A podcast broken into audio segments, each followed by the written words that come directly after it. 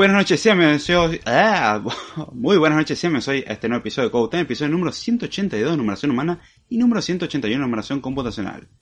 Eh, esto de sacarme los auriculares por el hecho de que hay un desfase entre lo que está pasando realmente y lo que yo escucho es un problema, la verdad. Algunos lo resolverán con consolas y otras técnicas un poco más avanzadas.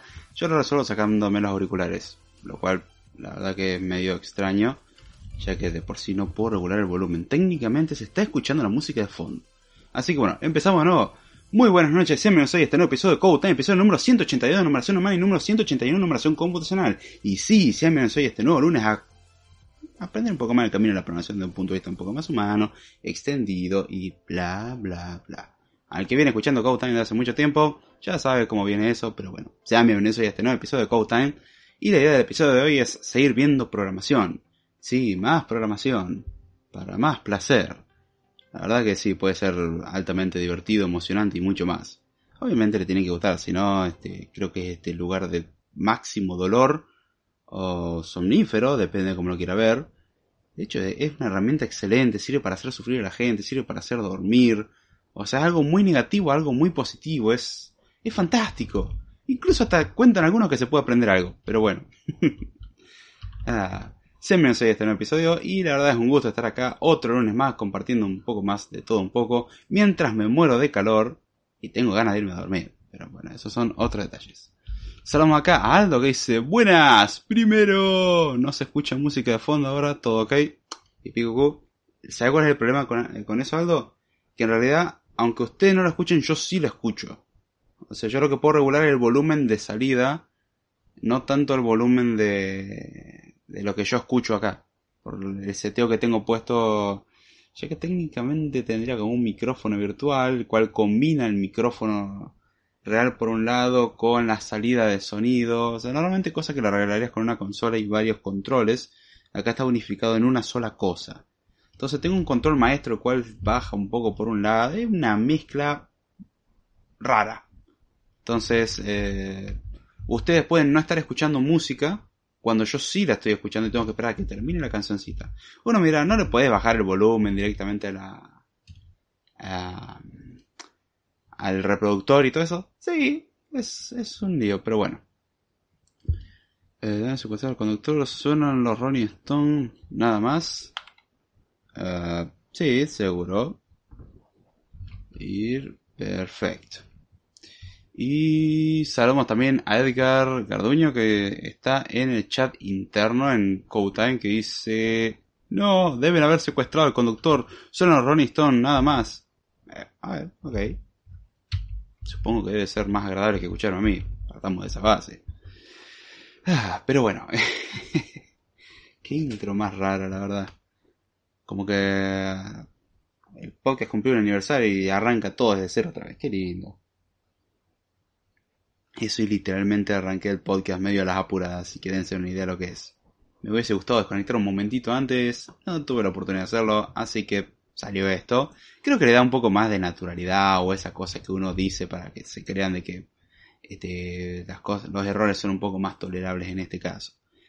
Pero bueno, la verdad es un gusto estar otro lunes por acá transmitiendo, compartiendo un poco más de conocimiento, y hablando más sobre este bello mundo, el mundo de la programación. Así que bien, la verdad que, wow. ¿Cómo pasa el tiempo, no? Y el comentario viene básicamente porque técnicamente ayer se cumplieron cuatro años desde que se hizo el primer episodio de Code Time. Si mal no me equivoco. Ah, qué lindo. Cómo, cómo pasa el tiempo, la verdad. Es impresionante y cómo han cambiado las cosas. Los errores no, esos siguen estando como siempre, pero cómo han cambiado las cosas con el paso del tiempo. Es algo interesante. Las perspectivas que tenía cuando yo comencé el podcast, las que tengo hoy en día, son muy diferentes. Lo cual lleva ahí cosas que creo que es momento de revalorarla. Está, está interesante eso. Pero es lindo recordar cómo comenzó todo como un desastre y cómo está ahora un desastre mayor. Pero... La verdad que, eh, no sé, a mí me da ese toque de nostalgia de qué lindo, qué inocencia. No sabía lo que se me iba a venir encima. Ah, qué hermoso que fueron esos tiempos, la verdad. Algo muy, muy entrañable. Ah, pero bueno. Oh, también saludamos a Marcelo, el cual fue el que hizo los comentarios sobre los Rolling Stones. Eh, bien. ¿Qué más, qué más, qué más, qué más? Saludamos a Sam Padilla que dice... Hola, muy buenas. Tecito listo para no perder la costumbre. Qué bien. Ni loco me tomo un té en este momento. Ni loco. Tuviese un aire acondicionado o algo así, te la creo. En este momento estoy totalmente chorreando. Una imagen horrible. Para que esté comiendo buen provecho. Eh, hace bastante calor. Está todo cerrado. No puedo ventilar esto. Así que espero que sepan apreciar el contenido, por lo menos. Tengan un poco más de tolerancia. Estamos acá Gabriel Macro que dice, Aldux David, buenas noches. Hey, ¿cómo va Gabriel? ¿Todo bien? Un gustazo tenerte por acá. Y... Eh, no se escucha música de fondo. No, eso ya lo leí. Que es algo cierto. Cumpleaños del podcast. Exactamente. Técnicamente el primer podcast se terminó de transmitir después de las 12 de la noche, hora de Argentina, un 19 de enero. Así que, sí, técnicamente el podcast uh, se hizo para esa fecha. Qué lindo. Uh, bueno, ya estamos a 20, así que claramente pasó la fecha. Podemos entrar en la discusión si fue en realidad el 18, casi al 19 o fue el 19 comenzando el día.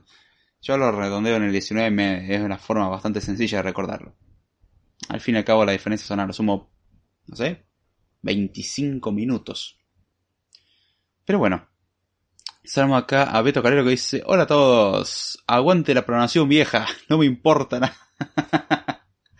Qué agradable sujeto. Bueno, no sé si tanto, pero sí, la verdad que uno se la pasa bastante bien haciendo esto. Marcelo dice, el tiempo pasa, nos vamos volviendo. Eh, nos cantaba Luca por... Sí. Eh, uy. Upa. Esto por acá. Esto de... Uy, bien, acabo de descubrir un atajo de teclado interesante. Pero, che. Ah, acá está, Ahí descubrí un atajo interesante de teclado en Telegram. Muy bien, ya sé cómo cambiar de chat de una forma bastante extraña mediante atajo de teclado. Pero bueno, la verdad que... Ah, qué arranque tan curioso, qué lindo, cómo me gusta esto. Ah, pero bueno, voy a introducir como suelo hacerlo normalmente a esta altura, me presento al que no me conoce, mi nombre es David Jordana. Lo importante es quedarse en todo esto. Me llamo David. Todo el resto del bla bla bla lo voy a. Cada vez lo acorto más a toda esa introducción. Creo que a nadie le interesa y si no, bueno, pueden ir a escuchar episodios anteriores, lo recomiendo. Pero bueno, otras cosas que tengo que responder antes de que me lo pregunten, aunque igual lo voy a tener que responder de todas maneras cuando se incorpore gente más adelante. El podcast se realiza en lo posible todos los días lunes a las 11 de la noche hora de Argentina, abrigo la conversión en su país ya que en Argentina no se suelen hacer los cambios horarios por invierno-verano, con lo cual, por las dudas averigüe si en su lugar cambiaron de uso horario en Argentina probablemente sea el mismo. Y en el momento en que nadie lo cambie, probablemente el argentino lo cambie solamente para dar a contra. Lindas cosas que tenemos, ¿no? Pero bueno, les recuerdo, se transmite por YouTube a las 11 de la noche, hora argentina. Igual, preste atención al último episodio transmitido, el cual va a dar la información bastante más certera de lo que puede ser este, si este episodio es algo antiguo comparado a los otros. Dígase, si estamos por el podcast 210, puede que haya cambiado el lugar donde se esté transmitiendo. Recomendación, vaya al último episodio y fíjese en ese. Si no se menciona, vaya al anterior, y así hasta eventualmente llegar a este si es que no se haya topado con el caso en donde ya se aclare y no es necesario seguir investigando, aunque nunca queda de más recorrer toda la historia y ver por todos los lugares donde hemos pasado. Es como David estuvo aquí. Pero bueno, eh, la verdad que es ese detalle a mencionar. Les recuerdo también que hay un grupo de Telegram donde pueden participar, hacer sus comentarios, donde se habla de programación, generalmente durante la semana, y los fines de semana se diversifica un poquitito más.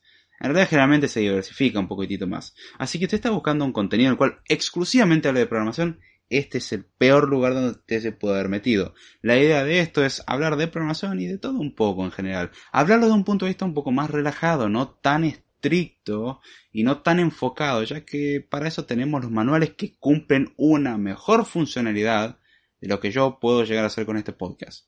Recomiendo, si usted quiere buscar un contenido específico, vaya a un manual, Acá la idea del podcast es exponer un poco la superficie, cuestión de que uno puede entender algunos conceptos básicos y demás uno puede investigar. Si uno no es capaz de hacer eso, eh, bueno, o el material, el podcast no es su formato adecuado para, no sé, conocer conceptos nuevos, o usted no sabe abstraer y eso es un problema bastante grave a la hora de programar. Depende del caso. Pero bueno. Acá dice Beto, bien de chimoso lo mío, pero ¿tuviste un trabajo donde te dio ganas de romper todo?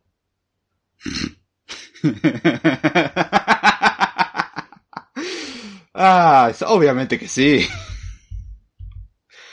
Nada más que uno con el tiempo se va curtiendo y cada vez se hace más tolerante a todas esas cosas.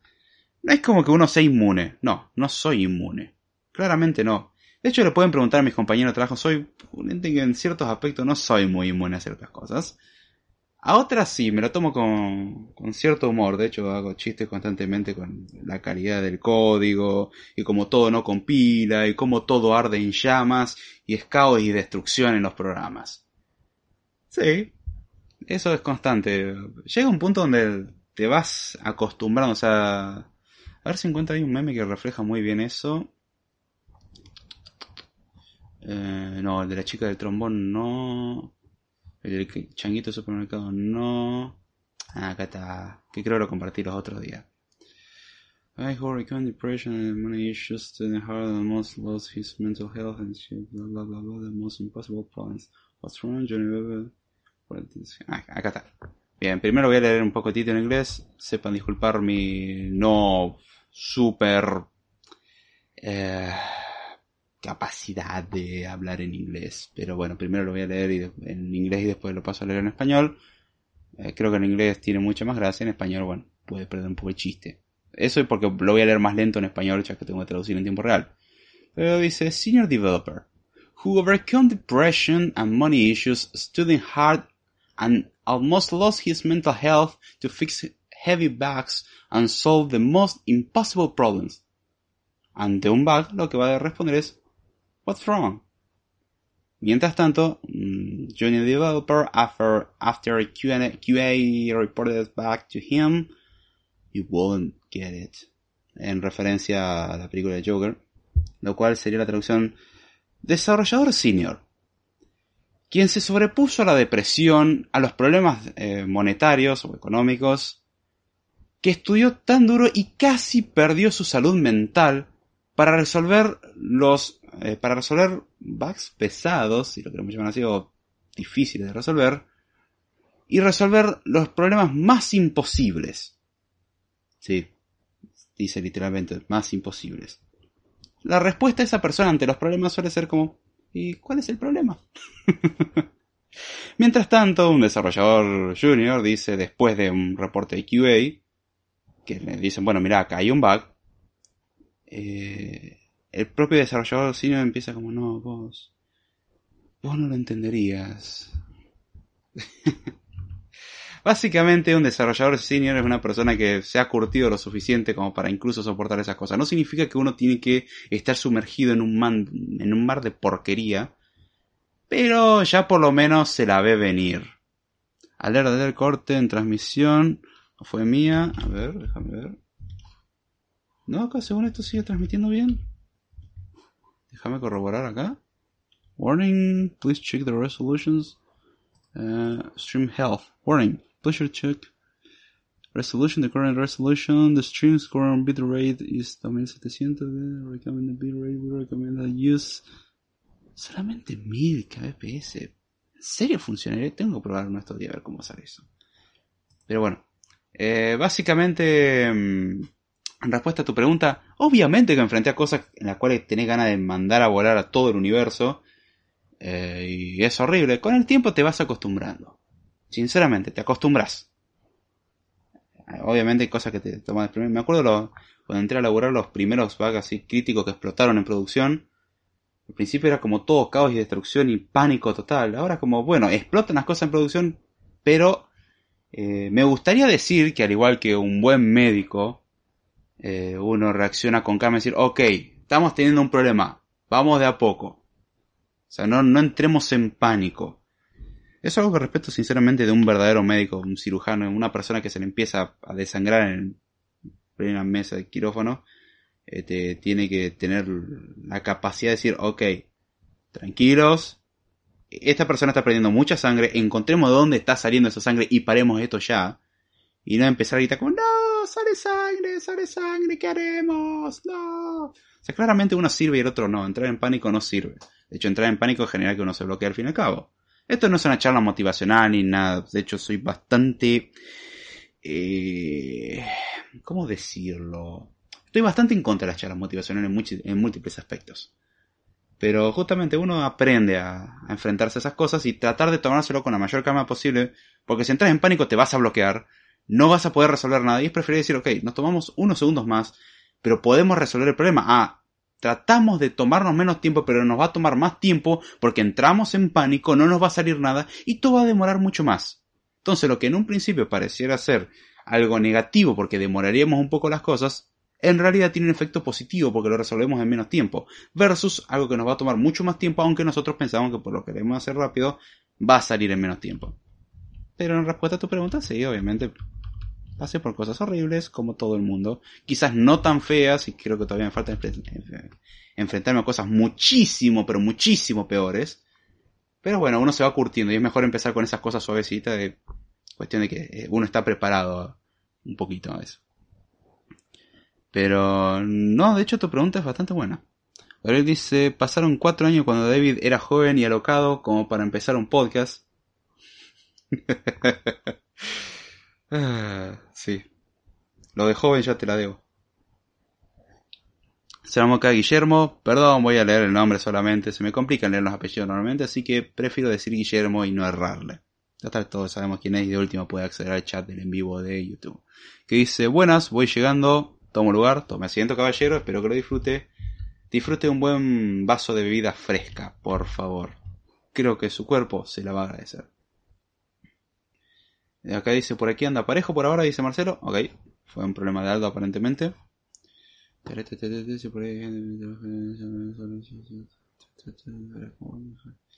Ah, ok, estaba leyendo un mensaje. Bien, parece que respondí bien algunas cosas. Ah, bien, ¿qué más tenemos? Saludamos acá a Jennifer. No me acuerdo si me habías dado la autorización de hacer referencia a tu eh, diminutivo, Jenny. Pero vamos a por ahora decir Jennifer hasta recordar o que me recuerde si me habías dado autorización. Mientras tanto, Jennifer, ¿cómo va? ¿Todo bien? Dice, hi. Un gustazo tenerte por acá. Ok, ya estamos por empezar el podcast.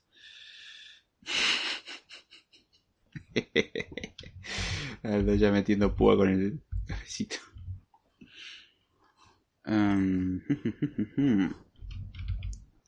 Bien, ¿qué más iba a decir?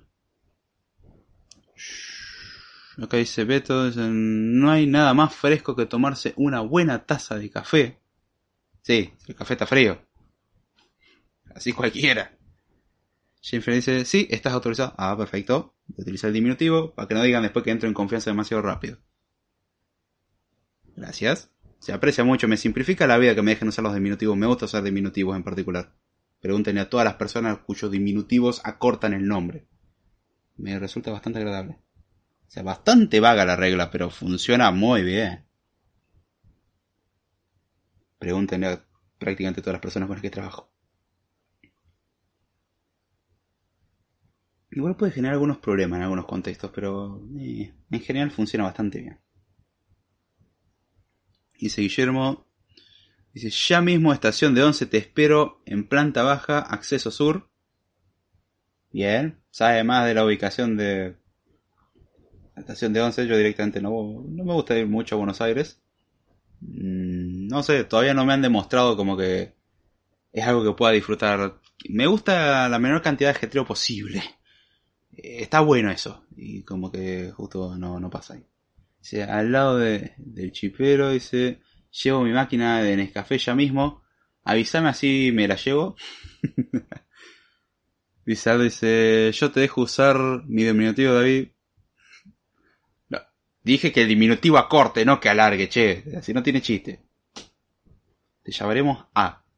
O el ente A. Que... Ah, qué sujetos tan agradables.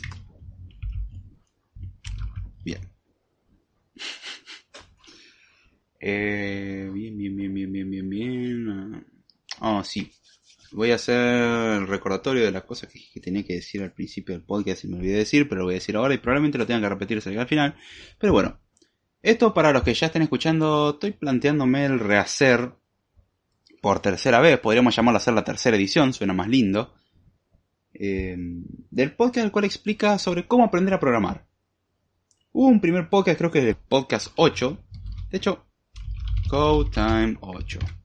¿Qué me aparece acá? Eh, code time. Bla, bla. Sí, busqué la peor cosa. Vamos.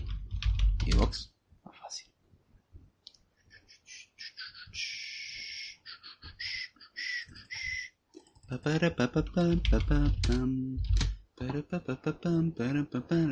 Sí, poner cosas así tan genéricas es un problema. Eso es lo que le recomiendo a la hora de poner nombres.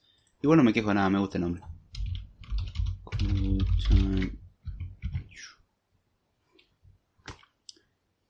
¿Qué es un paradigma? Rayos, no era el 8. No, ese era la minuta jordánicas. Eh... ¿Cuál era entonces? Bueno, vamos a hacer la vieja confiable. Accedemos a CodeTime. Y vamos por, por ejemplo, la página 10. Sí, podría buscarlo en los archivos, pero me gusta complicarme la vida innecesariamente en este caso. Eh, 13.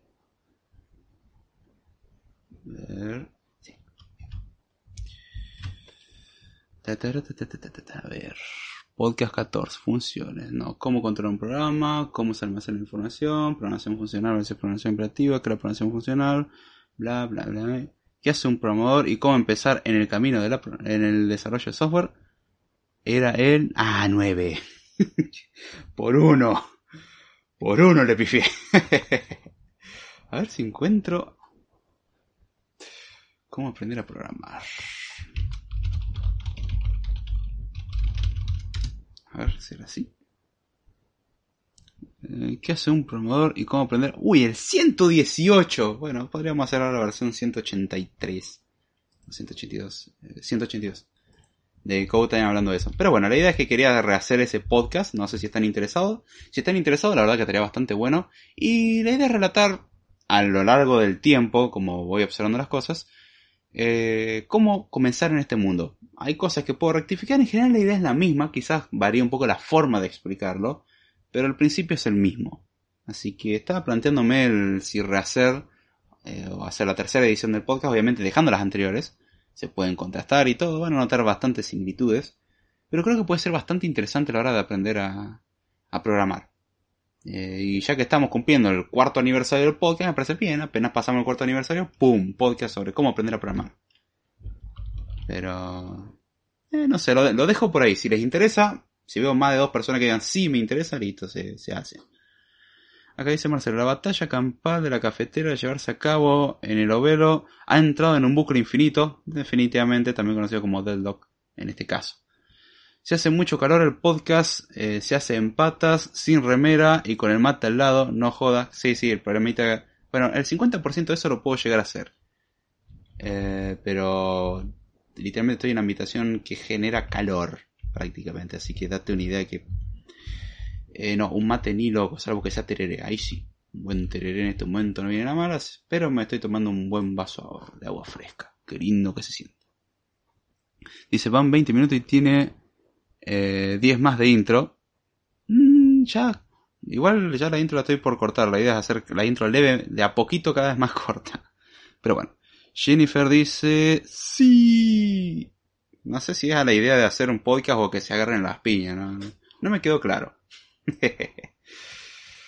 Pero bueno, con mucho gusto se hace ese podcast. Ah, bien. Qué calor, qué calor. Bueno, considerando que el episodio anterior arrancó a los 45 minutos y este arranca a los 30 minutos, es un avance bastante interesante. Pero bueno, la idea es como que tenga a lo sumo 20 minutos de introducción, en lo cual incluye la canción y todo ese arranque para que se vaya conectando y después si se arranca con el tema. Sí, me interesa, listo. Dice, me interesa más el buenas prácticas en programación. No, tranquilo, o sea, hay, tema, hay tiempo para todo. A lo sumo se va a demorar una semana. Salvo que me agarren las vacaciones. Las vacaciones, olvídense, no existe podcast. Puede que existan script times, pero creo que voy a un lugar donde no existe internet. Bueno, tampoco tan exagerado, pero prácticamente no hay conexión a internet, así que creo que sería un buen momento para hacer skip time en esa época. Pero, bueno, mientras tanto, va a haber un periodo probablemente dentro de poco en donde voy a desaparecer durante dos semanas. Algunos lo conocen como vacaciones y va a ser hermoso. Eh, pero bueno, con respecto a buenas prácticas, Guillermo, ahí, o sea, no me alcanzarían 50 podcasts para hablar de eso porque son demasiadas. Pero bueno, de a poco se va abarcando. De hecho, hoy seguimos con eso. Jennifer dice, perdón, Jenny, hacer ese podcast. sí, sí, ya sabía, perdón, me gusta tomar el pelo. O sea, soy muy quisquilloso al respecto solamente por ser molesto. Nada más. Con mucho gusto. Hazlo si puedes. Saludamos, ¿cómo estás? Hazlo si puedes. Eh, ¿Cuál sería el motivo de rehacer el video de cómo aprender? Que justamente la forma de pensar, como se planteó al principio del podcast, va variando a lo largo del tiempo. Hay recursos que han variado levemente, hay tecnologías que han ganado un poco más de popularidad y es, es entrar un poco más en eso. Pero mi perspectiva de cómo aprender las cosas hace cuatro años atrás, cómo aprender las cosas hoy en día, he ganado un poco de experiencia y es bastante normal. De hecho, me preocuparía de una persona que a lo largo de, no sé, 4, 10, 20 años, el periodo que sea, no haya variado en algo su manera de pensar. Hay cosas que se van a mantener, hay cosas que se van a incluso reforzar, pero hay cosas que van a cambiar. Una persona que no considera eso, o sea, ya va, pero por un muy mal camino por la programación, literalmente, porque este mundo cambia constantemente. Entonces, si no estás preparado para variar un poco tu forma de trabajar, bueno, eh, olvídate, te va a ir muy mal. Entonces, nunca está de más hacer una revisión. Y de hecho, está el concepto de siempre es importante volver a las bases. El momento que perdés de vista las bases, eh, las cosas pueden empezar a salir muy mal. Es importante tener en cuenta eso. O sea, no, puedo remarcar, recalcar lo suficiente que es tener las cosas básicas bien entendidas y revisarlas siempre constantemente, en un proceso de revisión constante. Básicamente el aprendizaje es un proceso de revisión y refuerzo y corrección constante. Porque las cosas varían y uno puede mal entender algo. Uno puede entender algo, pero mejorar su entendimiento sobre algo. Uno puede entender las cosas de una forma completamente diferente. O sea, otro punto de vista que el anterior no se invalida, pero un nuevo punto de vista también aplica. Entonces, esa es la razón de ser. Entender el proceso de aprendizaje, como tal. Dice Guillermo, ¿algún paraíso tropical? nah, ni loco. Páguenme para ir a esos lugares, no me gustan creo que soy la peor persona para el turismo. Sea, eso como ir a, una playa. O No. Cuanto más alejado me tenga de eso, pero más feliz me vas a tener. Soy extremadamente minimalista a ese respecto. Me tenés feliz con muy poco. Si tengo una buena conversación y comida, yo ya estoy, ¿eh? eh denme un, un rinconcito para tirarme a dormir. En ese aspecto no soy para nada quisquilloso, soy bastante simplista me, contento con poquito. Pero justamente así lugares turísticos... Mm, no, gracias. Me lo tendrías que pagar y regalar todo. Ahí voy, claramente. Caballo regalado, no se le miran los dientes. Pero... Si es, si es por motus propios, nada, ni loco. Aunque tenga el dinero, ¿eh? no lo haría. Es como lo mismo si me regalaras un auto de lujo o una computadora, aquello, una Mac Pro. Yo la vendo de cabeza. Me compro lo que necesito y con el resto de dinero hago, hago, cosas más útiles. Ni loco. Soy bastante simplista a ese respecto. Eh, Aldo dice, hazlo si puedes, que la experiencia reescribe todo y se aprenden cosas nuevas, o se explica mejor. Eh, me encantó ese resumen. Excelente explicación, Aldo. Gabriel dice, eh, viene, a, eh, viene a mi pueblo, David, tenemos menor internet que un submarino. Ok. ¿Dónde eso, Gabriel? Dice Beto, ¿a dónde vas?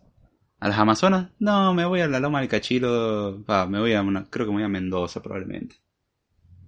Eh, tengo que ver igual todavía eso. Tengo un par de días para terminar de decidirlo, pero si todo sale bien probablemente vaya a Mendoza. Y si no, ya veré.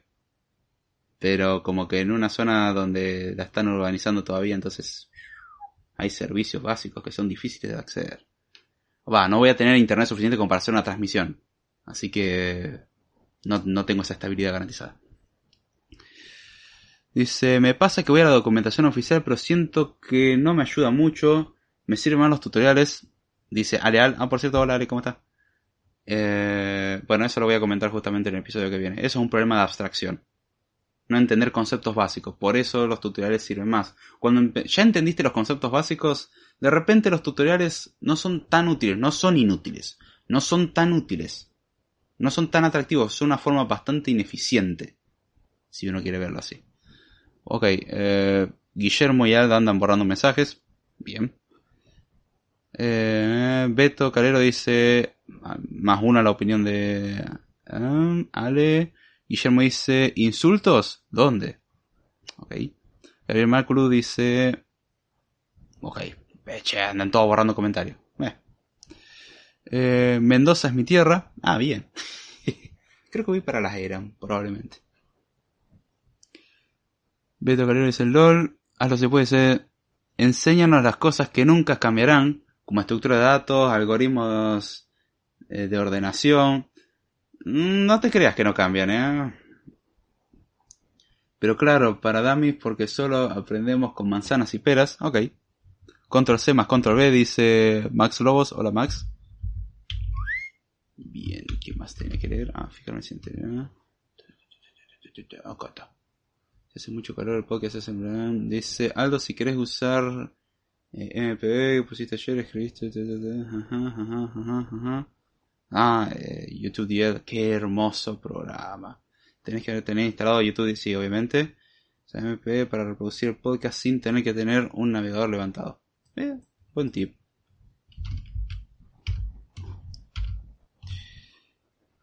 Pero bueno. Eh...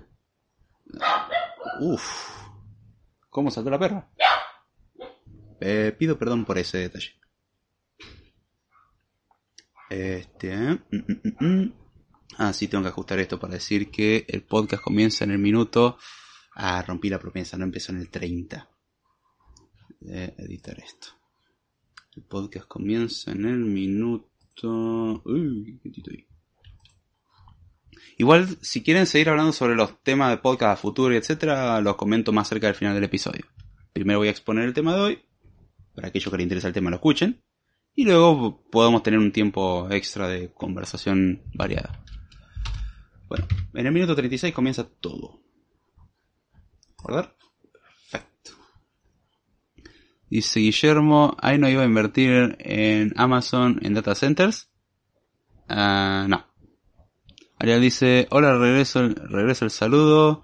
¿Cómo podemos lograr ese nivel de abstracción? Tema a comentar justamente en el podcast que viene. Igual, si querés, y va, si aguantás, te puede quedar al final donde puedes hacer esa pregunta de nuevo y se va a responder con mucho gusto. Max dice, eh, manchas, uno a ti también. Ok. Mancha, te saludan. Eh. Bueno, comencemos con el episodio del día de hoy. Si ustedes prestan atención en los últimos episodios, dígase los últimos cinco episodios, aunque técnicamente uno de esos episodios no contaría porque es el especial de fin de año, eh, se habló sobre buenas prácticas de programación. Este sería ya el cuarto episodio sobre buenas prácticas de programación y son muchas más. Si me preguntan dónde estoy sacando el material, pueden leerlo directamente del libro. Yo estoy tomando lo que aprendí de ese libro y expandiéndolo con mi experiencia. O sea, simplemente el libro me sirvió como una referencia al respecto. No es que sea un ente superdotado, sino que significa el saber eh, entender lo que me está queriendo decir y saber unir eso con todo el resto de información que uno va acumulando con el tiempo. Eh, a eso se lo conoce como experiencia y saber eh, unir puntos, básicamente. Una habilidad bastante deseable en un programador o cualquier persona que quiera aprender cualquier cosa. Pero bueno, hemos hablado sobre distintas formas de seguir buenas prácticas en general. Y bueno, podríamos entrar en la discusión si ese libro es un buen punto de referencia. Estoy hablando de Clean Code de mm, uh, Robert C. Martin. ¿Era Bob? Robert C. Martin. Sí, Robert C. Martin. También conocido como el tío Bob. Eh, bueno, en donde justamente se relatan algunas buenas prácticas a tener en cuenta a la hora de eh, escribir código. O sea, se centra no tanto en la optimización de código en cuanto a funcionalidad, sino a la mantenibilidad en base a que el código sea claro. Y yo creo que es bueno tener un equilibrio entre ambas cosas. Es un trade-off al fin y al cabo. Podemos hacer un código difícil de leer y súper eficiente, un código fácil de leer y que pierda un poco de eficiencia. Es bueno encontrar el punto justo. Eh, y bueno, básicamente algunos pueden decir, bueno, estaba muy orientado allá, o a C++, o a ese tipo de lenguaje, o programación orientada a objetos. Pero hay muchas ideas que si uno sabe abstraer, las puede extrapolar justamente a, un montón de cosas.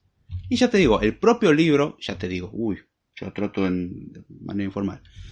Em, el propio libro comenta el detalle de que puede que se discrepe con muchas de las prácticas allí comentadas, simplemente es una exposición y debe ser tomada como tal. Uno tiene que analizar cada una de las cosas expuestas y ver si realmente le sirven o no.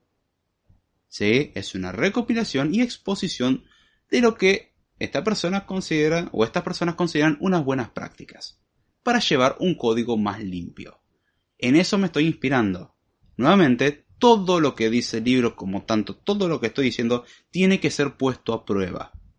Mi palabra no vale de nada, no importa que yo tenga todos los títulos que tenga, no vale de nada, tiene que ser analizado porque yo puedo equivocarme como los que escribieron el libro se pueden equivocar. Ese es el problema de tomar un libro y, seguirlo a rajatabla. Hay veces que el libro puede estar mal. Eh, los libros se equivocan porque los que los escriben se equivocan.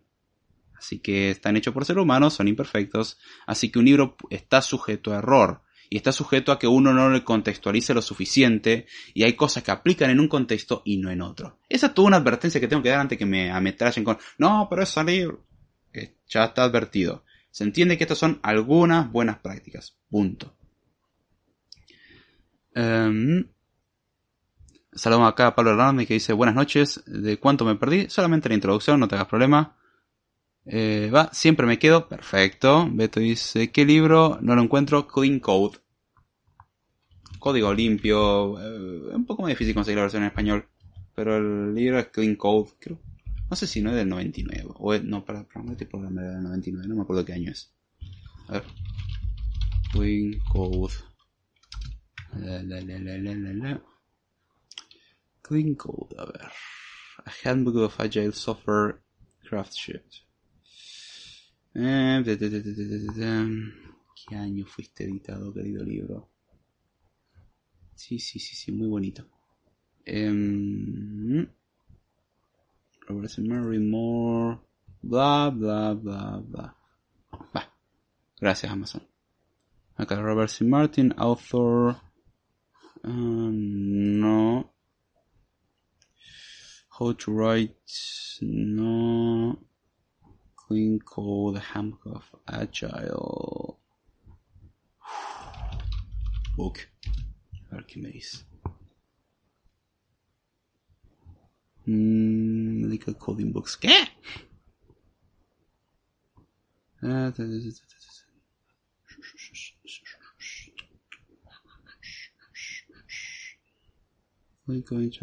vamos a tener que a ver si encuentro la versión que tengo yo. Al menos la que yo leí. Ah, bueno, esto está subido en el 2008, pero estoy seguro. A ver, no tiene sentido que sea el 2008, puede ser. Mm. Está. Sí, agosto del 2008. Eh, lo encontré. ¡Uy! Yo lo he visto en Amazon igual. Busca el PDF. Ya les digo, eh, es un libro interesante a seguir, pero tampoco para seguirlo a rajatabla. O sea, son muchas de las cosas que el propio libro comenta, son cosas que yo ya sabía y que las aprendí con el tiempo. Simplemente el libro hace una recopilación. Ese libro, ya les aviso, no les enseña a programar. ¿Sí? Eso partamos la base, no enseña a programar. ¿Cómo se llama el flaco? Robert C. Martin. Tiene unas presentaciones buenísimas, el tipo es re simpático. últimamente me dije, bueno, a ver, vamos a ver qué es lo que comenta este muchacho. muchacho ya tiene su añito. También conocido como Tío Bob o Uncle Bob. Lo vas a encontrar. Es... Las charlas, yo me muero de risa con... eh, Tiene una forma muy amena de hablar y cuenta unas tremendas anécdotas. Encima dramatiza casos. Es re buena onda. Muy buena charla, la verdad. Obviamente todo el contenido en inglés, ¿no? Pero está muy bueno. Dice, está en español. El libro sí. Yo leí ese libro en español, aunque creo que me hubiese convenido más leerlo en inglés. Sinceramente. Eh, ahora tengo que leer The Pragmatic Programmer The 20th Anniversary. Ah, leí la primera edición, rayos. Pero bueno, siguiendo. Hasta ahora hemos hablado sobre, eh, por ejemplo, malas prácticas como meter múltiples lenguajes en un solo archivo, el, el escribir nombres los cuales no representen lo que van a hacer, o sea, comportamiento evidente que tendría que estar hecho y hace cualquier otra cosa, eh, que no reaccione bien en casos bordes, y hablamos, por ejemplo, en el último episodio sobre la importancia de comprender un algoritmo. Nuevamente, pueden pensar que es muy denso que yo esté hablando más de una hora sobre ese mismo tema, sobre solamente un tema, la importancia de entender un algoritmo. No puedo remarcar lo suficiente lo importante es que entender cómo funciona eso. No puedo remarcar lo suficiente lo importante que es entender un sistema de tipos, sea estático o dinámico. Es importante, porque justamente gracias a que uno no entiende eso, no sé por qué cuesta tanto, yo no lo veo tan difícil. Dirá, "Ay, que lo obvio, vos venís con años en esto. Yo lo pienso con un dibujito bastante sencillo y me entra perfectamente en la cabeza. Y muchas cosas tienen sentido. Al principio uno lo hace manualmente así y después uno lo automatiza. Pero la cantidad de veces que como, che, me da un error, eh, me dice que se esperaba un entero pero hay un string, ¿qué hago? Y bueno, fíjate por qué le estás pasando un string. Quizás el string tiene el número adentro pero lo tenés que convertir en un entero. ¿Y cómo se hace? Bueno, fíjate en el lenguaje que lo esté haciendo. ¿Quieres preservar el tema de punto flotante? ¿Quieres que sea un entero? ¿Cómo, lo vas a hacer? Justamente esa es la cuestión. Por no entender eso solamente ya causa muchos problemas. Eh, incluso el lenguaje donde estás obligado a respetar eso a rajatabla como ser Haskell causa problemas porque la gente intenta ser indisciplinada por alguna razón. Sí, la gente causa problemas. Es un error de capa 8 básicamente, o sea, de usuario. Sí, sí, sí, tiene un par más de libros, es cierto, Guillermo. Eh, tiene uno sobre arquitectura limpia y no me acuerdo de otras cosas más. Ya le digo, son libros que hay que tener, hay que tomarlos con pinza, como todos los libros. Pero pueden servir limpiador de código y arquitectura limpia. ¡Ah, como limpiador de código! Pero bueno, eh, Pablo nos dice, por cierto, YouTube no me avisó el directo. Eh, te recomiendo prestar atención más al chat de Telegram. Yo suelo pinear un, un mensaje cuando arranca el en vivo, así que eh, YouTube anda como quiere siempre. Así que no tomes a YouTube como un parámetro. Eh, no, no se sorprendan para nada. Ya vengo tiempo suficiente como para saber que YouTube anda mal. Siempre anda mal. Pero bueno. A ver, hoy de cuántas cosas voy a hablar. Bueno, en particular de... Podría decir cuatro cosas. Voy a tratar de hablar de cuatro cosas. O sea, cuatro buenas prácticas que se pueden llevar. Y vamos a arrancar por, obviamente, la número cuatro. Vamos a arrancar por la número uno. No voy a entrar en esa tontería de no, las cosas comienzan en cero. Al que me dice que las cosas comienzan en cero, yo quiero que me explique el por qué comienzan en cero. Desde el punto de vista computacional, no desde el punto de vista log, no, no, computacional. Si me explican eso, puedo empezar a tomárselo como válido. Si no me lo saben explicar, eh, lo siento, no es válida su queja. Es un chiste para que está en vivo.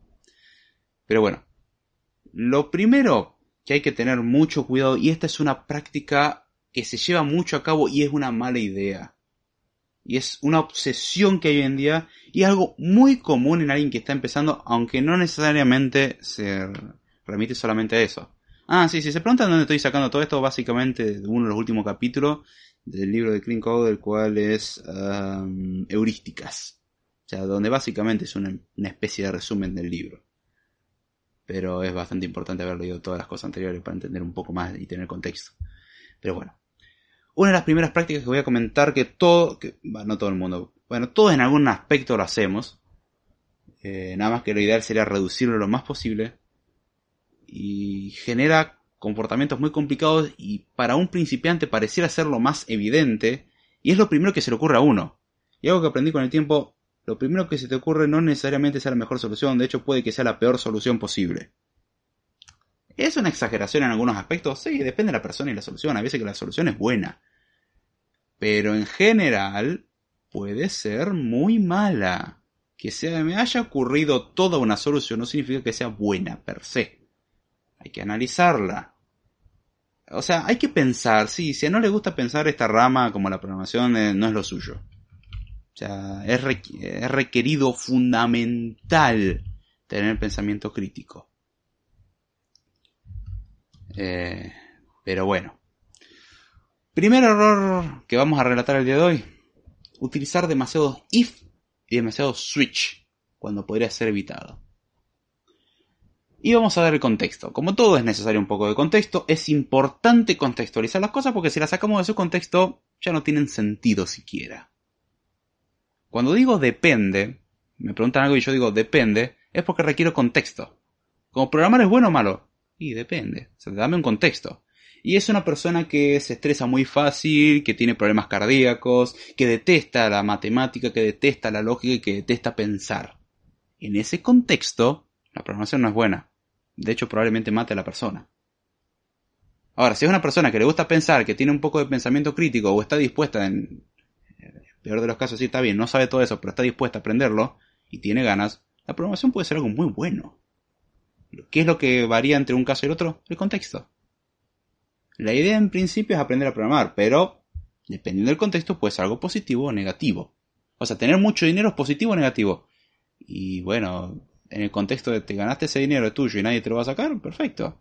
Ahora te lo acabas de robar un banco y te está persiguiendo la policía y bueno, en ese contexto no es muy buena idea tener ese dinero. Bueno, ahí el detalle. Contexto. El problema que casi siempre suele suceder cuando me hacen una pregunta, lo que menos me dan es contexto. Y estoy como, explíqueme cuál es su caso y dependiendo del caso vamos a analizarlo. Pero bueno, eso parece ser algo muy complicado. Recomendación, cuando hagan preguntas, aprendan a hacer preguntas y aprendan a buscar. No porque a mí me moleste en particular, sino por el hecho que un programador que no sabe buscar, un programador que no sabe preguntar, es un programador que no merece ser llamado programador, al fin y al cabo. De hecho, en muchos casos no es un programador y es un autoproclamado programador. El equivalente a una persona que tiene 20.000 títulos y no sabe tocar una tecla. Es eso. Aunque se leyó todos los libros sobre cómo tocar el piano, pero nunca tocó una tecla de piano. No sirve de nada esa persona. Podrá tener todo el conocimiento teórico, pero no sabe hacer nada. Preferible saber menos, pero tocar algo al menos. Pero bueno. El primer error al cual voy a comentar es usar if, sentencias if y switch cuando podrían ser evitadas tranquilamente. ¿Cuál es el contexto?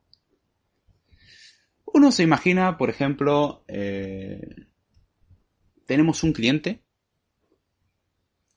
y representamos al cliente que tenemos distintos tipos de cliente. El cliente normal y el cliente premium. ¿Sí? Algo simple. A lo cual voy a plantear una de las soluciones que suelen dar normalmente y sus posibles problemas también. Sea, esto es, es plantear el problema, plantear una solución, analizar los problemas de esa solución y ver si realmente satisface el primero, primero analizar si esa solución es válida, porque podemos llamar solución, pero puede no ser válida, y si es una solución válida, ver qué tantos otros problemas puede generar. O sea, esto es un proceso que hay que repetirlo hasta llegar a un punto de decir, ok, llegamos a una altura suficiente donde resolvemos el problema y es aceptable. ¿Qué es lo que decide que sea aceptable? Y ¿qué, qué es lo que estamos persiguiendo, básicamente? Pero bueno, imaginemos que tenemos un usuario premium y un usuario convencional. ¿Qué es lo que significa esto? Bueno, de que eh, imaginemos que el usuario premium tiene, eh, al igual que el usuario convencional, sus datos como nombre, apellido, número de documento, cosas básicas, ¿sí? Ahora, al usuario premium, por ejemplo, se le hace un descuento del 30%, mientras que el usuario convencional no tiene ningún descuento. ¿Y cómo nosotros reaccionamos, por ejemplo, a la hora de dar precios? Perdón, a la hora de dar el descuento. O el precio. Bueno, uno podría decir, if es, el usuario es premium, es el precio más el descuento. O sea, aplicándole el descuento. Else, o sea, si es normal, o else if es un usuario normal, lo que vamos a hacer es, ok, reacciona diferente, dame el precio normal.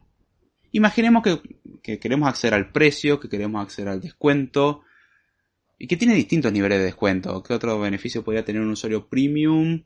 Eh, devoluciones gratuitas disponibles. Imaginemos, ¿no? O sea, un usuario convencional tiene que pagar para hacer una devolución, o sea, si tiene que enviar un paquete, tiene que pagar el, envío del paquete, mientras que un premium no. Eh, tiene, por ejemplo, vamos a dar un ejemplo bastante más sencillo, va, basado en esto, que es alguna plataforma online, cualquier similitud con la realidad es mera coincidencia, imaginemos la plataforma online, tenemos los usuarios normalmente convencionales y el premium, y por ejemplo, el que tiene eh, el usuario premium es devolución gratuita, tiene, imaginemos tres devoluciones gratuitas y el convencional no tiene devoluciones gratuitas. El usuario premium tiene un porcentaje de descuento, el envío le sale gratis a partir de cierto monto. Cualquier similitud con alguna plataforma argentina es mera coincidencia, ¿sí? Ahora, ¿qué pasa? ¿Cómo resolveríamos esto? Bueno, por ejemplo, podríamos tener una función que me dice eh, get discount, por decir cualquier cosa, dame el descuento. Ok. Si es un usuario premium, devolve 30. En caso contrario, devolver 0. Es el 0% de descuento. Eh, después, por ejemplo, dijimos cantidad de devoluciones disponibles. Si es un usuario premium, podemos devolver 3, aunque lo tendríamos que pasar en una base de datos. Si es un usuario convencional, devolvemos 0. Si es un usuario premium, el monto mínimo para envío gratuito eh, es, sé yo, 0. Tiene envío gratuito siempre. Eso sería hermoso. Si no, es a partir de cierto monto y ya está. ¿Cuál es el problema con esto? Estamos repitiendo la misma comparación para obtener distintos datos. Entonces vamos a tener tres o cuatro funciones para obtener esta información. Y en todas las funciones estamos repitiendo esta misma consulta, esta misma diferenciación. Esto lo podemos hacer tanto con un if como con un switch. Por ejemplo, cuando es una enumeración, como esto, o sea, tenemos dos tipos posibles de usuario, se suelen usar muchas veces enumeraciones. Las enumeraciones son bastante útiles con los switch, o sea, analizar todos los casos posibles. Eh, también conocidos como son switch case o en Haskell y similares como case of. Cada lenguaje le da su nombre, básicamente. O también puede ser un if. O sea, un if, else if, else, o un switch. No importa la sentencia, es una sentencia de control de flujo que lo que hace es ramificar el comportamiento. Y el problema que hay con esto es que nosotros vamos a ir repitiendo constantemente esto. O sea, el factor de eh, ramificar dentro de la función. O sea, estamos haciendo un branching o ramificar de... Hacemos un análisis por casos. En cada cosa que hacemos hay que hacer un análisis por caso.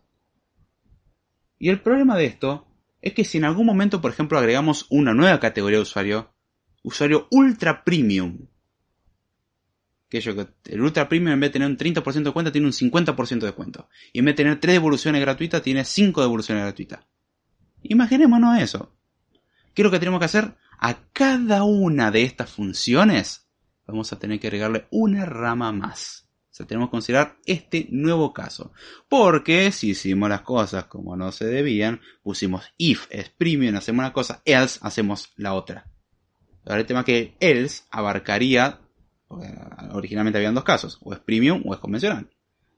Entonces el else abarcaba solamente el convencional. Problema, ahora no solamente existe el premium, existe el ultra premium. Entonces el else, es el caso todo lo demás, abarcaría el ultra premium y el usuario convencional. Y el ultra premium no tiene que ser un usuario convencional, tiene que ser un usuario especial. Entonces uno tiene que agregar una sentencia más de, bueno, si es este, hacemos una cosa, si es este otra, hacemos otra, y si es el último caso, hacemos otra. En ese caso, el switch nos obliga un poco más a tener esta estructura de considerar todos los casos posibles. Mientras que el if, si uno no presta atención, se le pueden escapar estas cosas. O en este caso, si manejamos enumeraciones, sería un poco mejor. O sea, el if sería como la opción más cabeza. El switch, bueno, puede ser algo un poco más estructurado. Por ejemplo, un switch en, en Swift, justamente, se caracteriza por ser exhaustivo. En Rust se caracteriza por ser exhaustivo. En Kotlin creo que también por ser exhaustivo. En... No me acuerdo en Kotlin igual si era exhaustivo o no. En Haskell son exhaustivos. O mejor dicho, no necesariamente exhaustivo, pero te da un warning diciendo, che, esto no es exhaustivo, considera, considera, considera considerar todos los casos posibles. En una enumeración es fácil porque hay una cierta cantidad limitada de elementos. El problema de este planteo, ya les digo, es que, ok, el if puede generar este problema y hay otro problema que puede generar a su vez. Imaginémonos que, bueno, el usuario ultra premium, al igual que el premium, imaginemos que originalmente analizamos el usuario convencional. El usuario convencional, bueno, no tiene descuento. Ahora el ultra premium y el premium pueden en algunos aspectos comportarse de la misma manera. Entonces, if es el usuario normal, hacemos una cosa, y si es cualquier otra cosa, le aplicamos el mismo comportamiento total, es compartido. El problema de esto es que la ramificación ahora es difusa. Porque en algunos casos hacemos la distinción y en otros no. Entonces la lógica de todo esto empieza a hacerse medio problemático. Y esto en algo pequeño no se nota tanto. Ahora, cuanto más grande y cuantas más de estas ramificaciones tenemos, peor se hace. O sea, estas son cosas que en cantidades pequeñas no se notan mucho y no afectan mucho, pero al igual que algo exponencial crece rápidamente. Entonces es algo hay que tener cuidado. Y en ese caso lo que va a terminar pasando probablemente es que vamos a tener tres o cuatro funciones y cada vez que queremos agregar una nueva categoría, ¡pum! Hay que considerar cada caso posible. Lo ideal sería que en cada caso, aunque se repita el comportamiento, no importa ponerlo porque podría variar. Entonces, bueno, tener todas estas, eh, en vez de tener todas estas ramificaciones, habría que plantear una mejor solución. No sé si se entendió cuál era el problema. Um,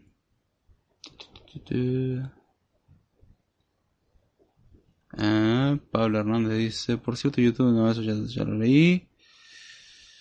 ¿Por qué la PC entiende eh, de 0 y 1 por su electrónica. Porque la forma más sencilla de manejar la electrónica, al fin y al cabo. Código binario. Pues no, eh, no sé si me guste pensar mucho, pero me pasé Shadow of Colossus y Dark Souls, ¿eso vale? Eh, no. De hecho, un programador no piensa en binario. Esa es una de las tonterías más grandes que se piensa sobre este mundillo. No tiene nada que ver con pensar en binario. De hecho, podrías no saber binario y programar bien entender cómo funcionan las cosas puede ayudar a entender muchas más cosas. O sea, cuanto más entiendas, mejor entendés más cosas. O sea, no te confundes, sino que abrís tu cabeza a nuevas perspectivas. ¿Y qué soluciones plantearías? ¿Clases? Bueno, eso sería algo muy propio de la programación orientada a objetos. Pero... Mm, eh, ah, para voy a leer este comentario que dice Marcelo. Ahora estoy en Mendoza, no sé si ninguna de las opciones que has dicho, ciudad grande, internet rápido, eso sí. A venir prevenido es caro. No, no, ya lo sé. Dice, ja, muchísima, eh, muchísima buena noche. Ok. No, no, eso ya, ya lo tengo por seguro que, que es caro. Eso ya lo sé bastante bien. Eh, no, me voy más por la zona de las eras, o sea, un poco en la loma de Cachilo, justo en la región que voy, está bastante aislado del resto. Pero bueno. Eh, bien. Ahora, ¿cuál es? O sea, creo que se entendió cuál es el problema a, este respecto. El tener muchas ramificaciones, que cada vez que agregamos una categoría, en todas las ramificaciones hay que agregar un caso nuevo. Sea, hay que ser cuidadoso y si uno no agrega el caso, podemos llegar a casos no contemplados o inesperados, que vamos a reaccionar mal porque se nos pasó y porque pusimos un else. O sea, ah, bueno, si no es esto, bueno, es este otra cosa. Un comportamiento por defecto, por así decirlo. El tema es que a veces que no queremos que ese comportamiento por defecto afecte a este nuevo comportamiento que nosotros incorporamos. Entonces, primero, que agregar una nueva funcionalidad implica hacerla la ramificación. O sea, vamos a tener que repetir un montón de veces la ramificación, analizando cada, en cada caso qué es lo que hay que hacer.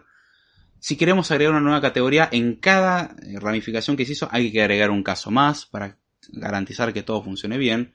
O sea, es mucho trabajo el que vamos a tener. ¿Podemos hacerlo así? Sí. Solamente incrementamos bastante la posibilidad de cometer errores.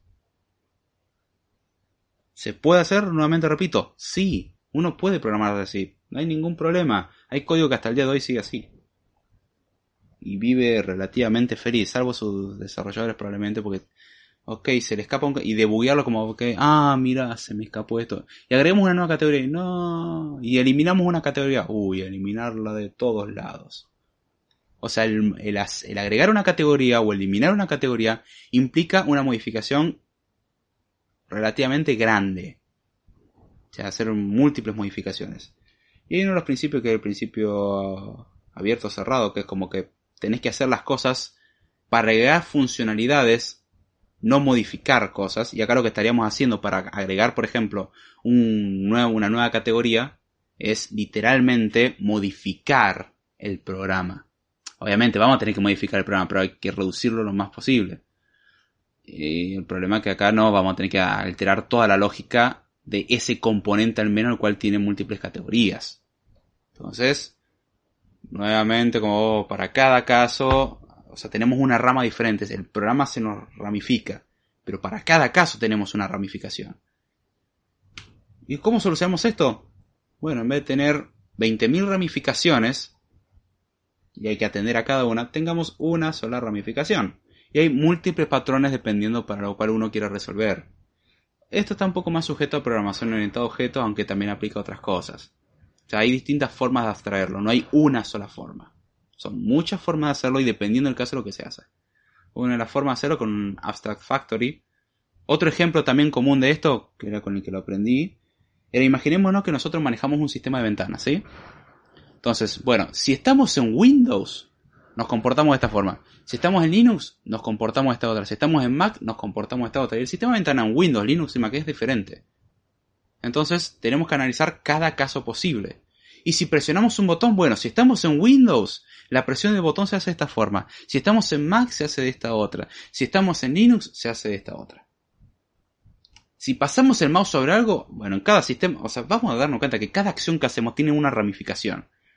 Y si ahora le queremos dar soporte, no sé, a Solaris, por decir cualquier cosa, o a Android, el comportamiento de Android y el comportamiento de, de Windows, Linux o Mac es diferente. Hay que agregar una rama más a cada ramificación hecha hasta ahora.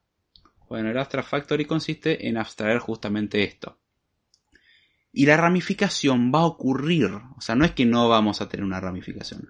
La ramificación, en este caso, de la interfaz gráfica, va a ocurrir. La diferencia es que va a ocurrir una sola vez. Y listo. El Abstract Factory consiste, es uno de los patrones de diseño que hay, básicamente que nosotros tenemos un constructor universal, el cual construye las cosas una sola vez, y a partir de ahí no es necesario ramificar más, en ese componente al menos. ¿Cómo sería esto? Bueno, para esto tendríamos que tener distintos objetos que compartan ciertas características, por ejemplo, en el caso de los sistemas operativos, como bueno, saber reaccionar ante el paso de un mouse, ante una presión, ante distintas cosas, reacciona diferente. Pero bueno, cada uno de esos comportamientos van, los van a tener en común. Lo mismo que en el caso del, de la cuenta, bueno, el premium, el ultra premium y el convencional van a compartir datos como descuento o características como ser el descuento, como obtener precio, cantidad de evoluciones, monto mínimo para envío gratuito y cosas así. Imaginemos, ¿no? Bueno, entonces, ¿qué es lo que hacemos? En vez de tener en un solo objeto ramificamos el comportamiento siempre, ramificamos una sola vez. Tenemos un constructor al cual dice, ok, vamos a identificar el tipo que tenemos y vamos a devolver encapsulado en un objeto, no entender como objeto necesariamente algo de programación orientada a objetos, puede ser programación funcional también, pero encapsulado algo que tenga todos estos comportamientos. En el caso del cliente, encapsulamos en un objeto justamente el monto mínimo, el descuento y todo en ese objeto. Pero ese objeto no hace análisis por caso. Ese objeto es el objeto de, por ejemplo, cliente premium. El otro es un cliente convencional, el otro el cliente ultra premium. Entonces, ¿en qué va a consistir agregar un nuevo tipo de cliente? Imaginemos que tenemos el convencional y el premium. El Ultra Premium consiste en hacer dos modificaciones. Número uno, incorporar un nuevo tipo, básicamente, el cual maneje todas estas cosas. O sea, va a tener que manejar descuento, va a tener que manejar todo, pero en el caso exclusivo del Ultra Premium. Y después, en el constructor, lo que va a tener que decir, ok, si es un Ultra Premium, devuelve ese objeto donde están todos los comportamientos encapsulados. Entonces, simplemente, vos no tenés que hacer un análisis por caso de más porque el análisis por caso se hizo una sola vez. O sea, en vez de tener múltiples ramificaciones, tenés una sola ramificación. y es mucho más fácil de mantener. De hecho, ese es si seguimos el Abstract Factory. Hay otro que, eh, por ejemplo, en el caso de los sistemas operativos, el Abstract Factory es algo más razonable. En el caso de los clientes, hay una forma más sencilla hasta cierto punto. Y es el tema de tener tipos polimórficos. O sea, acá tanto el, polimorfismo como el hacer una sola ramificación son los que nos van a resolver los problemas. Y básicamente el polimorfismo es algo que vamos a decir que está bien. Tenemos elementos que van a tener una característica, por ejemplo, pueden ser ordenables, o sea, tienen la característica de que se pueden comparar por igualdad y saber cuándo uno está antes que otro, o pueden tener la característica de tener un descuento, o pueden tener distintas características, o tener la característica de ser un cliente. Cuestión de que el cliente tiene, o el tipo de cuenta, mejor dicho. La cuenta tiene ciertas características, como ser un porcentaje de descuento, como ser ciertos beneficios, etc.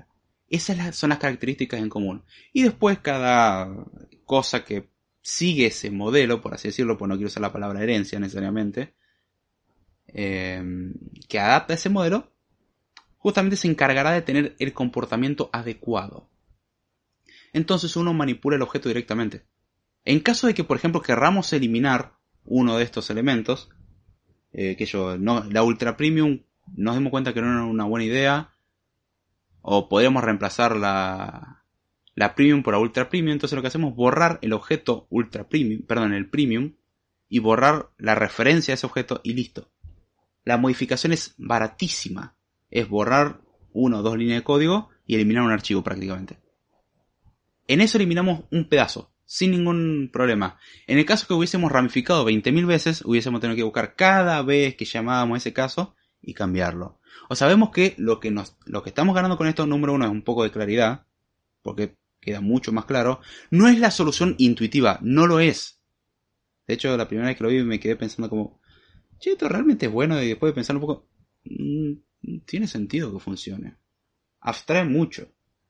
Y la forma de darse cuenta que uno está probablemente cometiendo un error, y no es una regla universal, pero una buena forma para darse cuenta es, che, estoy ramificando mucho, o sea, estoy repitiendo la misma, el mismo análisis por casos.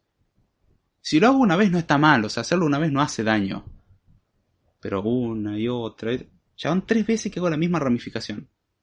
Probablemente lo pueda abstraer, diciendo, bueno, por ejemplo, un cliente es un elemento que tiene ciertas características como tener un descuento y todo esto. Tanto el cliente premium como el cliente em, convencional y el ultra premium son todos tipos de clientes, pero van a reaccionar diferente. Entonces simplemente lo que hago es implementar cada comportamiento, pero yo garantizo que todos van a tener esos comportamientos. En programación orientada a objetos eso se lo suele conocer como herencia. Igual, ahí es donde voy a hacer una distinción entre lo que es la herencia de interfaz y lo que es la herencia de clases una obsesión que tienen todas las personas que trabajan en programación orientada a objeto en general, muchas veces guiado por malas prácticas, es herencia de clases, para todo. Cuando hay algunas reglas que suelen indicar, generalmente, intenta evitar la herencia de ser posible. Y uno pero la herencia tiene todo lo que quiero, puedo reciclar y todo eso. Si puedes usar composiciones, mejor. Igual eso lo voy a hablar en otro podcast. Eh, pero lo ideal sería una herencia de interfaces. O sea, donde lo que yo defino es una interfaz. El genérico es una interfaz. Y después cada, cada uno que adapta el genérico, al fin y al cabo va a implementar su comportamiento. No doy ningún comportamiento por defecto. Todo es genérico en un principio, lo cual me permite utilizarlo en cualquier cosa. Y después, la ventaja que tenés es que agregar nuevos elementos es bastante sencillo. ¿Cuál es el costo de hacer de esta forma? Bueno, todo tiene un costo. Eh, no voy a hablar de lo que es la optimización a nivel interno, que sí va a penalizar levemente el rendimiento. Pero tiene costo que imaginemos que al cliente ahora le agregamos una, nueva característica. Que tenga descuentos por Navidad. ¿Cuál es el porcentaje de descuento especial por Navidad? ¿Cómo se agregaría en este caso? Bueno, si agregamos eso al genérico de todos, al cliente universal, Ok, hay que agregárselo a cada tipo de cliente. Ahí está el costo. Pero si queremos crear un nuevo tipo de cliente, nos sale muy barato. O sea, en algún momento sacrificamos. En el caso anterior, si teníamos múltiples ramificaciones, lo que iba a pasar es, bueno, si queríamos agregar una nueva característica íbamos a tener que crear la nueva característica y toda la ramificación. Cosa que si lo hacemos con polimorfismo y ese tipo de estructuras, eh, todo queda mucho más sencillo. Y agregar te sale mucho más barato. Mientras que ahora si quiero agregar una nueva característica, eh, va a requerir que cada uno de los objetos sea modificado se agregue, o si queremos eliminar una característica, en cada uno de los objetos se elimine, cierto, pero el costo es mucho más asumible, o sea, no es tan complicado de hacer. De hecho, el propio compilador te va a decir, eh, esto está mal. Y simplemente lo borras y listo. Mientras que en el otro caso, el compilador no te va a indicar nada. Porque decir, está bien, si vos consideras que un, si es un cliente normal, reacciona de esta forma, o si es un cliente premium, reacciona de esta forma, y en caso contrario, reacciona de esta otra, el compilador va a decir, esto tipa. Sintácticamente está bien. Semánticamente está mal, pero bueno, un compilador no analiza semántica, analiza sintaxis. Entonces, no va a ser lo que queremos y se va a comportar de forma extraña. En ese caso, el compilador no nos va a dar pista alguna de que algo esté mal, porque en realidad está bien. No es como se debería comportar, pero está bien. Ahora, si nosotros usamos el, el polimorfismo que acabo de decir, va a tener la ventaja que si nosotros borramos, por ejemplo, una característica del genérico y queremos compilar así, momento, vos estás diciendo que te estás inspirando en este genérico, pero este genérico no tiene este elemento. Acá no sé qué estás poniendo esto. El propio compilador nos está dando una advertencia, che, acá hay algo que está extra. No sé, hacete cargo. Entonces vas y lo borras. O imaginemos que agregamos una característica en el genérico. En todos los que adaptan ese mismo modelo, uno dirá, ¿qué lo, qué es lo que va a pasar? Y el compilador así, che, esto no lo implementaste. Implementalo. Entonces el compilador mismo nos va recordando eso. Cosa que en la ramificación original no iba a pasar. Y es algo que veo muchas veces, un, pues, en switch case por todos lados y el código como que uno tiene que ver, ok, si yo quiero analizar esto, eh, tengo que empezar a ramificar, ok, si entra en este caso y voy a esta otra caso, ah, pero acá también lo ramifica, ok, en este caso, y acá, oh, acá también lo ramifica. O sea, tengo que empezar a ramificar todo el comportamiento para intentar entender lo que está pasando, mientras que la otra forma está unificado. O sea, esa es la ventaja. Sé que es difícil de explicar el concepto porque no es trivial y la solución menos trivial todavía. Pero una vez que uno la entiende, la verdad que es bastante sencilla. Nuevamente recomiendo no obsesionarse con la herencia de clases, puede ser una muy mala idea. Se, van, se pueden arrepentir. Pero bueno. Eh, acá dice Flavio Merelito Gamer, que dice, hola Flavio, por cierto. Dice, ¿qué piensas de la programación web eh, vale la pena enfocarse en el desarrollo web o inteligencia artificial o seguridad, etcétera. Preguntas de este tipo las respondo más sobre el final del episodio. Si te quieres quedar hasta el final, respondo al respecto.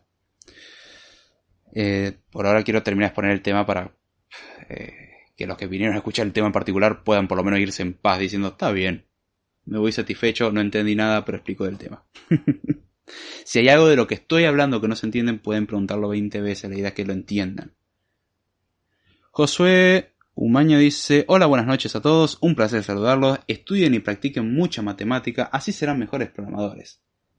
Sí, de hecho puede ayudar, no necesariamente, pero ayuda muchísimo. Eh... Bien, estoy viendo acá, ok, está transmitiendo correctamente, cada tanto que chequear y me olvidé de chequearlo antes. Gracias Josué, bienvenido.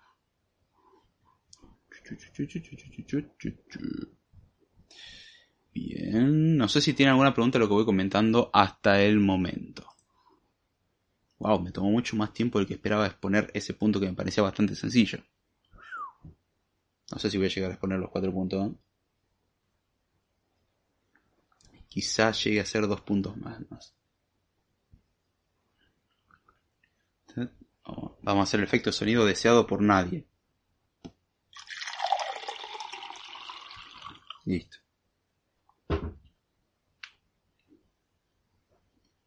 Acá dice Beto Calero, eh, Beto aguante el álgebra. Sí, aguante el álgebra. Prefiero el álgebra mil veces antes que el cálculo. Me gusta mucho más el álgebra.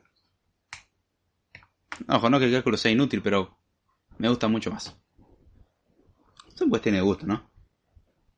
Siempre me gustó, me salía mucho más la parte algebraica que la parte de cálculo. Y cálculo no se refiere a agarrar y sumar números. Para eso tenemos a las calculadoras y lo hacen bastante bien. eh, análisis matemático, cálculo, o sea, derivada, integrar el límite, función, etc. Pueden ir a lugares insospechados con eso. La, el álgebra es algo más eh, directamente aplicable dentro del mundo de la programación. Es que el cálculo no se use, de hecho se usa bastante, pero más desde el punto de vista teórico para aplicarlo en la parte de investigación y el desarrollo de nuevas cosas. Eh,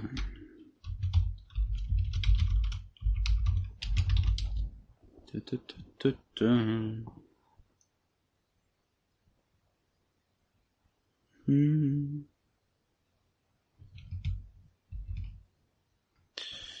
Bien, viendo que no hay pregunta, voy a hacer la suposición que hace todo docente ante ese estímulo de no hay nada de información, que es suponer de que todos entendieron.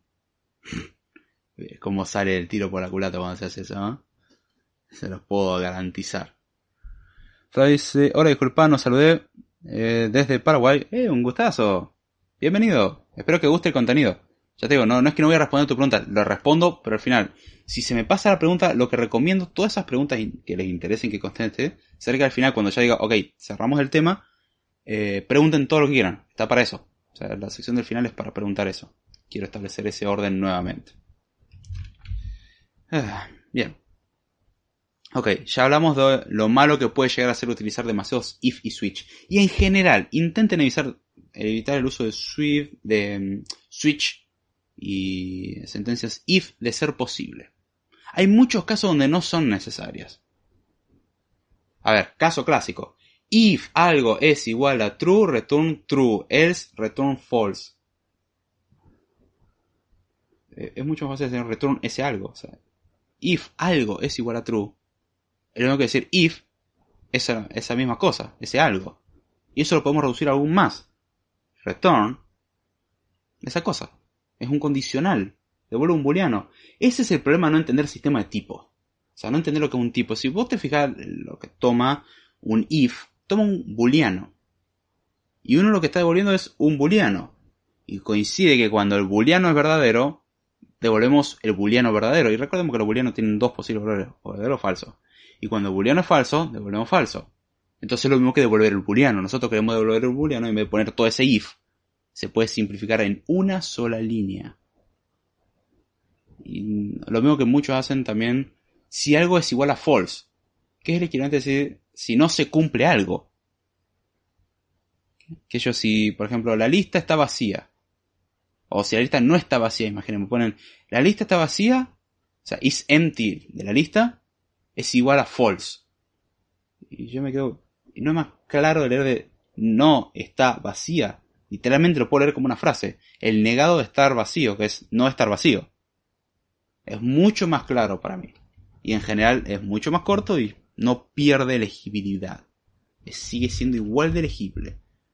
Pero eso demuestra, por ejemplo, eh, una capacidad de abstracción por ahí no tan alta todavía. Ya si estamos después de 10 años siguiendo con ese mismo patrón ya es preocupante, pero en general tampoco llega a la exageración y querer compactar todo y no usar ifs. No, no, no, no, no. Hay que saber analizar. Pero muchas veces es evitable.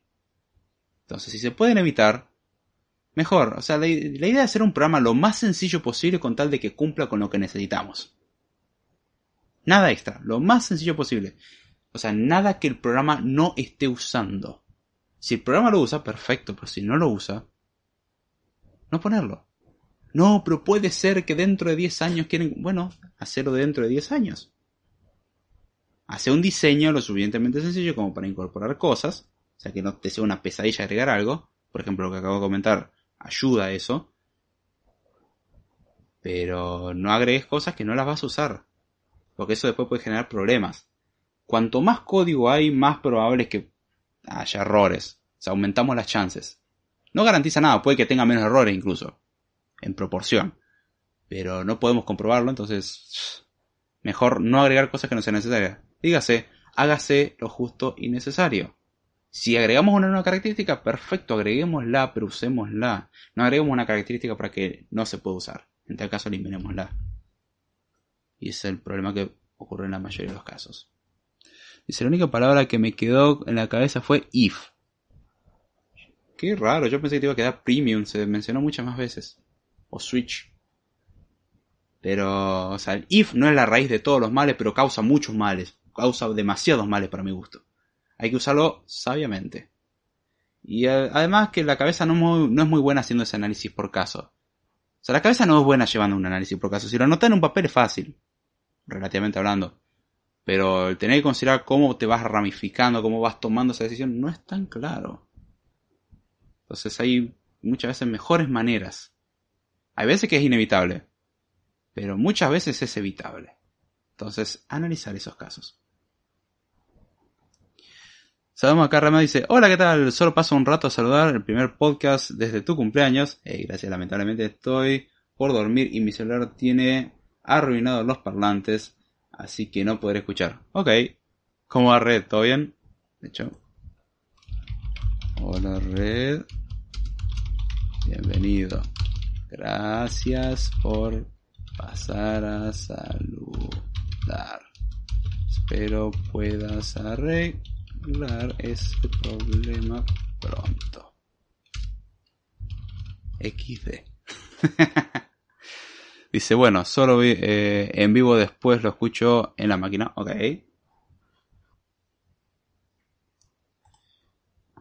Mm, saludamos acá, acá, saludamos acá a Orti hashtag 701, perdón.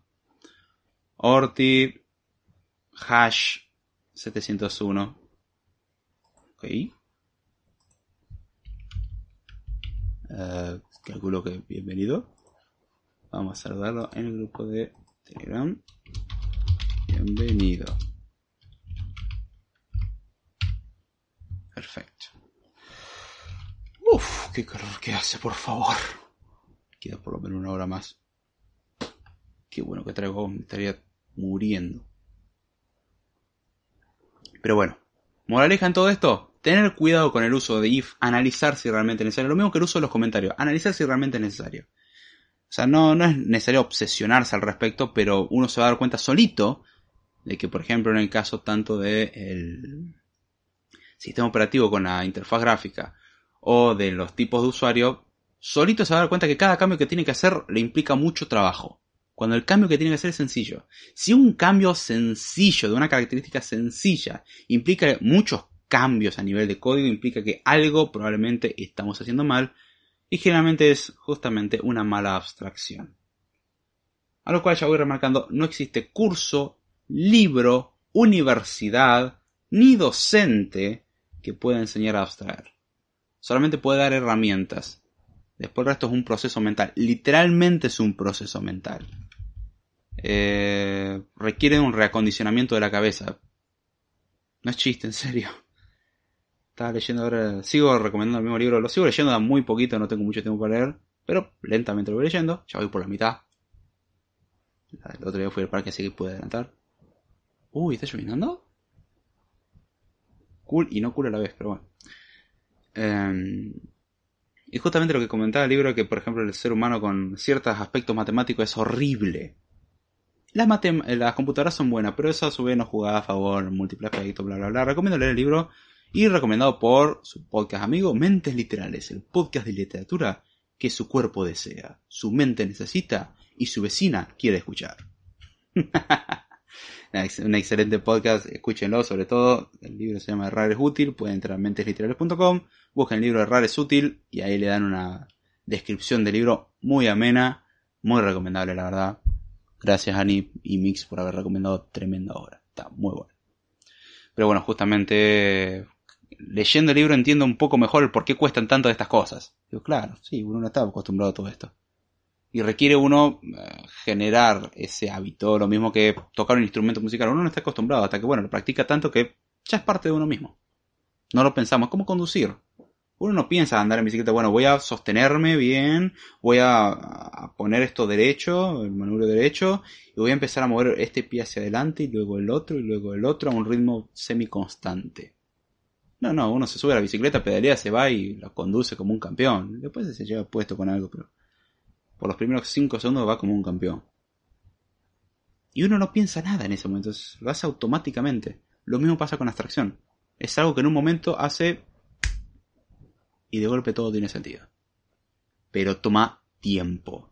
En algunas personas es muy rápido, en otras toma mucho tiempo. En mi caso me tomó unos años llegar a cierto nivel decente y me sigue faltando.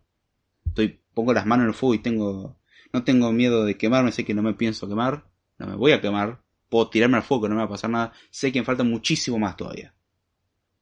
Pero bueno, hey, la gracia, hay más que aprender. Eh, esto es algo que si uno quiere llegar al máximo y ser el mejor programador, ríndase, nunca lo va a hacer. Siempre va a existir un asiático mejor que usted. Y si es asiático, sigue aplicando la regla. Siempre existe un asiático mejor que usted. Y cuando diga, bueno, se nos terminaron los asiáticos, no importa. Alguno de los asiáticos anteriores llegó a superarlo. Así que el ciclo se repite y mejor no siga porque vamos a llegar a un nivel ya literalmente insuperable por cualquier otro ser humano. Entiéndase un chiste, ¿no? Pero si uno quiere ser... Ese es el problema que tengo con el concepto full stack. Yo quiero ser un full stack, yo quiero dominarlo todo. Dicho por gente que trabaja en esto hace 30 y 40 años y dice, soy un novato. pero 30, 40 años, soy un novato. Esa es su respuesta. Yo no sé lo suficiente. Para mí soy un novato. ¿Cómo puede ser? ¿Tiene síndrome del impostor? No. Literalmente dicen... Hay tanto más que aprender. Tanto que no sé. Es imposible. Así que vamos a seguir aprendiendo. O sea, eso es algo que ya voy avisando. Que gracias, Che. Después podría hacer un podcast sobre eh, para sordos. Todo escrito. Mal chiste, lo sé. Eh, no sería un podcast como tal, pero eso se lo conoce como blog. Literalmente. O foro. Como cuando los millennials redescubren lo que es un foro. Dice, soy Fabio de Paraguay. Ah, ok. ¿Cómo va Fabio? ¿Por qué se ponen esos nick tan complicados? En serio. Ah, bien. Sigamos. Consejo número 2 del día para seguir un listado de buenas prácticas relativamente hablando. Dejar de usar números mágicos. ¿Qué es un número mágico? Poner el número literalmente en el código. Si X es mayor a 18 si, qué sé yo, eh, edades menor que 45. Bueno, está, en el caso de X mayor que 18, uno no sabe lo que está hablando. ¿sí? Un valor que es mayor que 18, no sabemos lo que es X. Ese es otro problema, pero bueno. ¿Pero cuál es el problema con 45? O sea, uno dice edad menor que 45, es obvio lo que me está queriendo decir. Es que la edad sea menor que 45 años. Tengan menos que 45 años. Sí. En ese aspecto estoy totalmente de acuerdo. Uno sabe que está haciendo referencia a eso. Ahora, vamos un paso más allá, porque uno hay que plantearse preguntas. Uno se tiene que plantear estas preguntas. Es decir, ok, X mayor que 18, ¿qué significa? ¿Qué es X? ¿Por qué mayor que 18? ¿Qué me quiere decir esto? Si uno no se plantea esas dos preguntas, bien, arrancamos mal. Moraleja, planteese más preguntas. Es necesario. En este caso, la curiosidad, no necesariamente la curiosidad mató al gato. Pero es importante hacerse pregunta. Si uno asume todo, después va, le va a costar mucho literalmente corregir bugs. El, el debuguear o el debugging eh, requiere saber qué cosas asumir y qué cosas no. Si no sabemos asumir correctamente, es una tarea literalmente imposible. Vamos a perder muchísimo tiempo. Moraleja, hay que aprender a asumir correctamente. Y si no, no estamos seguros, por las dudas asumamos que no lo sabemos. O sea, llegar a un punto donde decimos, estoy seguro de todo esto. Vemos que hago a partir de acá. Y esa es la idea. Ahora bien, en el caso de x mayor que 18, ok, x es un... aparentemente va a tener que tener un número, porque si es mayor que 18, va a tener que tener un número. ¿Qué es x? No lo sé. ¿Qué significa 18? No lo sé. Vamos al otro caso. Edad menor que 45. Bueno, ya sé que tengo una edad. Se supone supone que voy a tener que tener un número que representa la edad de algo. Perfecto. Eso lo permito. Maravilloso. Edad menor que 45. ¿Por qué 45? Muchas veces esas cosas se pueden reemplazar por algo más significativo. Y en ese caso estoy hablando de eh, constantes, por ejemplo. Imaginemos en el caso de un software el cual discrimina entre una persona mayor y menor de 18 años. Y sí, estoy utilizando la palabra discriminación. Discriminar no es malo, discriminar es necesario. Una cosa diferente es segregar, pero discriminar no es malo, es necesario discriminar. Si uno no discrimina, te este, va a tomar muchas malas decisiones en su vida. Momento donde discriminamos, vemos un auto que se acerca hacia nosotros. Discriminamos si es buena idea cruzar o no. En algunos casos es buena idea cruzar, en otros casos no. En un caso nos va a llegar puesto el auto y en otro caso no. Hay que hacer esa discriminación. Cuando uno hace una contratación es necesario discriminar. ¿Esta persona está cualificada para lo que se necesita? El problema es que hoy en día la palabra discriminación se utiliza para muchos discursos bastante demagógicos. Pero bueno, eso es otro cantar. Acá hay que saber discernir, entender el porqué. Ahora bien, es necesario tratar de reducir esos momentos en los que uno dice ¿por qué? O sea, el código tiene que ser lo más claro posible. Me gusta la analogía que hace Code respecto de eh, a lo largo del código lo que nosotros estamos haciendo es contar la historia, la historia de nuestro programa. Es algo poético hasta cierto punto. Y también tiene un grado de verdad. Uno está contando una historia, ¿qué es lo que va a ser el programa? Sobre todo si es imperativo. Va, ahí va a contar cómo va a ser. Si uno quiere contar qué, lo hace de forma declarativa. Pero bueno, eso ya vemos que vamos a terminar contando una historia en algún momento. Y la idea es que la historia sea clara. O sea, si uno lee, por ejemplo, una novela, está bueno que uno no se plantee la pregunta de, che, ¿y este quién es? ¿Este dónde apareció? ¿Qué hace? ¿Qué está haciendo acá? ¿Por qué está haciendo estas preguntas? O, imaginemos que estamos viendo una película, de golpe aparece un personaje de la nada y empieza a exponernos con un montón de información y uno se queda pensando, ¿y esta persona quién es? ¿Qué hace acá? Parece que los escritores no encontraron mejor forma que brindar, de brindar información en poco tiempo que poner un personaje random a empezar a escupir un montón de información. He ahí el detalle. Entonces, lo importante es reducir todos esos momentos que uno se hace esas preguntas de ¿por qué? Si uno, por ejemplo, quiere un programa que discrimine entre personas menores y mayores de 18 años, en vez de poner mayor igual que 18, por ejemplo, por ejemplo, un sistema bancario tiene que discernir eso. Una persona menor de 18 años le va a restringir las operaciones o se las va a denegar directamente. Porque legalmente no puede.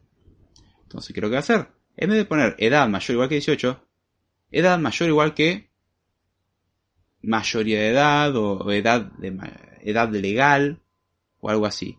Y esa edad legal es una constante que está definida en algún lugar, la cual es 18. Entonces, uno tiene ese criterio en esa constante, en ese lugar, donde si en algún momento necesita utilizarla en otro lugar, porque también pasa este factor, uno pone el 18 por acá y pone el 18 por allá y pone otro 18 por allá, lo ponemos en distintos lugares, y el problema nuevamente es el mismo, la repetición. ¿Cuál es el problema con todo esto?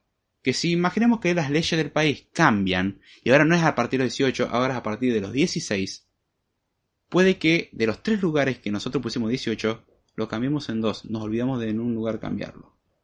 Entonces va a empezar a comportarse extraño. En algunos casos nos va a permitir hacer cosas y en otros no. Y pero la ley dice que sí se puede. Acá me lo está denegando. ¿Por qué? Porque tenemos código desparramado por todos lados y el valor está puesto así nomás. Eso se lo conoce generalmente como números mágicos. ¿Qué es lo que se recomienda al respecto? Ponerlo en una constante. ¿Por qué en una variable? Y porque no va a cambiar. Originalmente va a ser un valor fijo. Bueno, la idea es esa, que sea un valor fijo. Puede venir alimentado desde una base. Sí, sí, hay que analizar los casos. Hay veces que es necesario que sea un parámetro más que nada. Pero en general cuando uno ponemos un valor así en el código, representa eso. Eh, una constante al fin y al cabo. Entonces lo ideal sería reemplazar todas, eh, todos esos números mágicos, por ejemplo, por una constante con un nombre. Con un nombre que represente. Por ejemplo, mayoría de edad, edad plan 5, o sea, la edad mínima de plan 5, o edad de riesgo, por ejemplo, un, una empresa aseguradora, etcétera, va a considerar que hay ciertos rangos de edades que son riesgosos. Por distintas razones. O porque son muy responsables, porque tienen más chance de morirse, por lo que sea. Entonces son cosas que en vez de poner valores que parecen aleatorios, tienen un significado y los abstraemos de una forma muy sencilla, es demasiado sencillo. Definimos una constante y ya está. tan fácil como poner una constante que tenga un nombre que represente. Entonces uno dice, bueno, si la edad es mayor a la edad legal, digo, ok, tiene sentido que el comportamiento sea realizar transacción. Es muy obvio. Y en caso contrario reporta un error. Es obvio.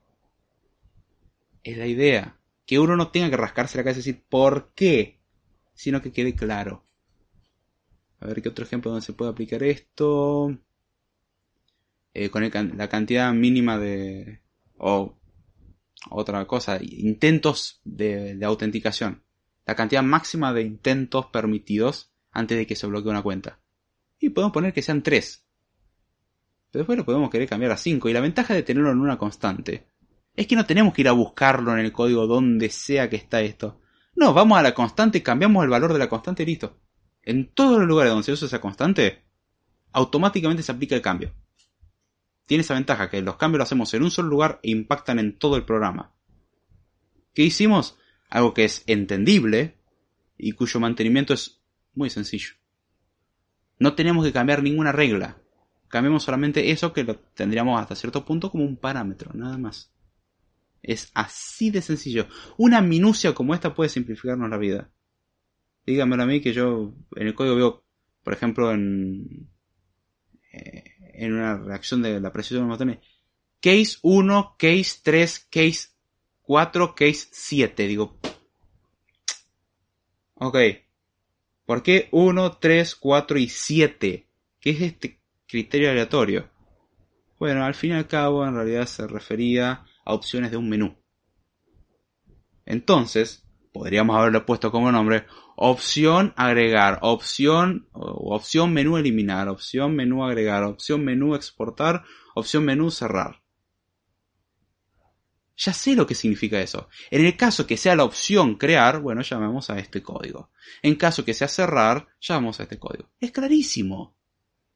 Y es fácil de mantener. Si algún día tengo que cambiar ese valor, no tengo que analizar a ver en qué... No, no, voy donde está la constante, cambio el valor y...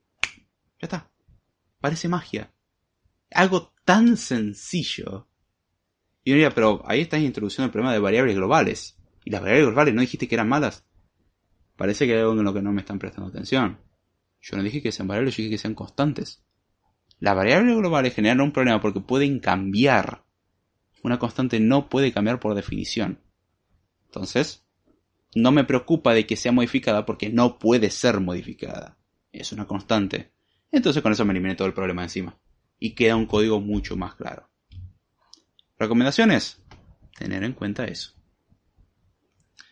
Aldo dice, constantes se pueden usar solo si el lenguaje lo permite, por ejemplo Python no deja. Sí, pero puede ser alguna convención que te deje entender de que es una constante. Puedes ponerlo que yo todo en mayúscula o ponerlo un guion bajo, o sea, hay criterios para decir, ok, yo sigo esta regla para saber de qué es una constante o de último te fijas dónde sale. Sí, en Python es todo un poco más indisciplinado. Pero puedes aún hacerlo. O sea, sería una variable y lo ideal sería que no la toques, nunca la escribas, solamente la leas. Simplemente eso. Pero puede ser alguna convención que te lo indique. O sea, algo que te sirva para decir, ok, yo ya sé que esto lo tengo que tratar como si fuese una constante, aunque realmente no lo es. Lo voy a tratar como tal. Esa es una de las ventajas, por ejemplo, de Python. Pero bueno, es un precio que hay que pagar. Pero entendí la idea, es una variable que se llama eh, en lugar del número, exactamente, y con más que nada con un nombre significativo. O sea, si no tiene un nombre que nos diga, pues, si le ponemos, si edad es mayor que X, yo me quedo, es lo mismo que poner, es preferible poner un número hasta cierto punto. O sea, lo ideal es justamente evitar todos esos problemas. Python genera muchos problemas como que puedes pisar variables ya definidas y escribir lo mismo. O puedes tener una variable y después puedes crear otra y la pisaste. Y en otros lenguajes como que si voy a intentar hacer eso, no, no, no, no, no, no, la variable ya la declaraste. Podés si querés reasignarla, pero no podés crearla de nuevo. En Python no la puedes recrear literalmente. Porque no existe una anotación específica para decir esto va a ser una variable o no, porque todos son variables. Detalles. Beto Carrero dice, totalmente de acuerdo con las constantes. Gracias. Dice Josué David, desde tu punto de vista, ¿cómo definirá la palabra abstracción? Ah, no me quisiste hacer una pregunta más complicada, ¿eh? Es como cuando me preguntó mi viejo, ¿cómo es la música? Nunca me dejaron tanto en offside como ese día. Detalle contextual interesante. Mi viejo es sordo. Igual que mis padres ambos son sordos. Entonces, detalle interesante cuando te hacen la pregunta, ¿cómo es la música? Mira, no son como golpes. No, no son golpes. O sea, vos sabés que no son golpes. es un concepto muy difícil de definir. Y ese día me dejaron ahí como, ok. No creo que te explique la cura del cáncer, me creo que es más sencillo. Pero bueno, eh, hacer la pregunta más al final. Va, no, eh, creo que es conveniente responderla en este momento. No, hace mal responderla ahora. Tiene que ver con el tema. Sam Paella dice: ¿No hace, eh, ¿No hace poco elegible tener un exceso de constantes? No, no, tampoco para que ponga 20.000 constantes. Bueno, va a tener 50.000 ifs. Si prestamos atención al consejo anterior, la idea es no abundar de ifs. Pero no, no lo hace menos legible. De hecho, lo hace más legible. Porque no te importa su valor. Vos te importa lo que representa. Si vos pones que edad sea mayor que edad legal o que edad sea menor que edad de riesgo, te queda claro lo que está pasando. La comparación es obvia, ¿entendés? ¿Entendés el por, o sea, entendés lo que está pasando ahí, lo que significa? Después, bueno, el valor que tenga la constante se supone que lo tenés que poner bien. Pero tampoco vas a tener 50 constantes. O sea, no confundir o sea, no es como que eh, si te vas a poner un string literal, no, no, poner una constante. No, si es algo que vas a usar en un solo lugar y es entendible por su propia cuenta, no hay razón alguna para crear esto. Ahora, un número, o sea, un texto, por ejemplo, puede tener un, por ejemplo, texto error. Nos queda clarísimo lo que representa, un error. Ahora, el problema pasa cuando es un número. 15, 17, 243,5. ¿Qué, ¿Qué significa eso? No tiene un significado, es un número. Una palabra tiene significado. Un número no. Un número puede representar muchas cosas. Puede ser la edad mínima laboral, puede ser la edad mínima legal para tener una cuenta bancaria, puede ser la edad máxima para acceder a un lugar, puede ser una edad de riesgo, puede ser la edad de una persona, o sea, puede ser cualquier cosa. No sabemos el por qué es ese valor. Y uno imagínese que tiene un if si, eh, que yo, la edad es menor que 18, haga tal cosa, y en otro lugar, si edad es menor que 18, eh, está la otra. Pero en un caso, 18 es la edad legal para votar, por ejemplo. Imaginémonos, y la otra 18 es la edad legal eh, o la edad estándar en la cual se cursa la escuela. Tiene dos significados diferentes. Problema.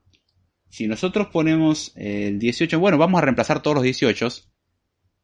Hay un caso donde no lo querías cambiar. Porque tiene significados diferentes.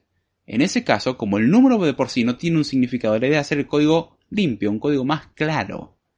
Entonces, llevar una constante, donde la constante tenga un significado. Esta constante representa la edad mínima legal. Esta constante representa la edad mínima de riesgo. Esta constante representa un sueldo. Esta constante, o sea, que tenga un significado, no sea un valor. Por eso se le llama número mágico.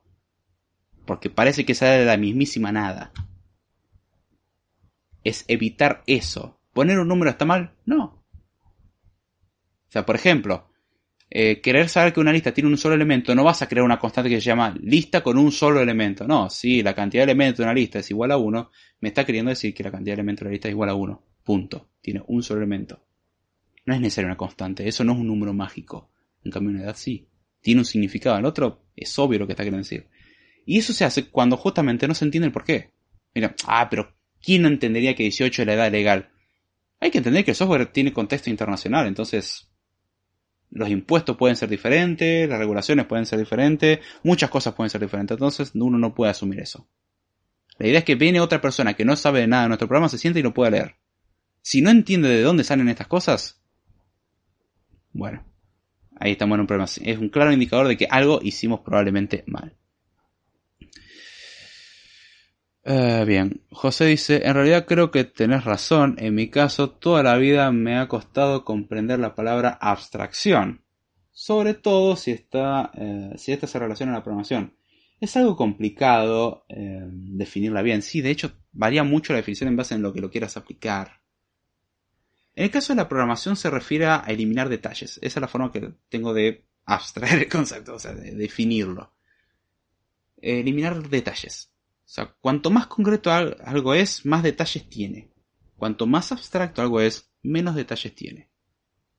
Menos cosas específicas tiene.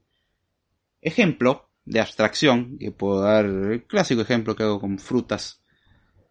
Yo tengo tres manzanas, me como dos, ¿cuántas me quedan? Una. ¿Sí? Obvio, ¿no? Tengo tres peras, me como dos, ¿cuántas me quedan? Una. Tengo tres sandías, me como dos, ¿cuántas me quedan? Una. Ahora, yo puedo hacer un programa que me lo haga con sandías, un programa que me lo haga con peras y un programa que me lo haga con manzanas. O puedo hacer un programa que le doy tres cosas, le resta dos, o sea, haga, o sea toma una cantidad de cosas, toma otra cantidad y resta una a la otra y me da la cantidad que queda. Lo cual algunos conocen como función resta. ¿Sí? O que si querés lo podemos llamar consumir. Como quieras.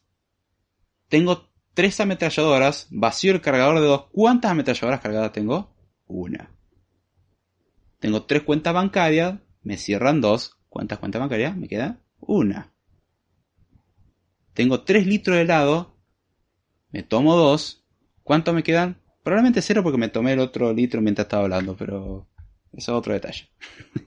Ahí es la diferencia, o sea, el problema genérico, el problema abstracto es, tengo tres cosas, saco dos, ¿cuántas quedan? Ese es el problema abstracto. El problema concreto es el caso particular.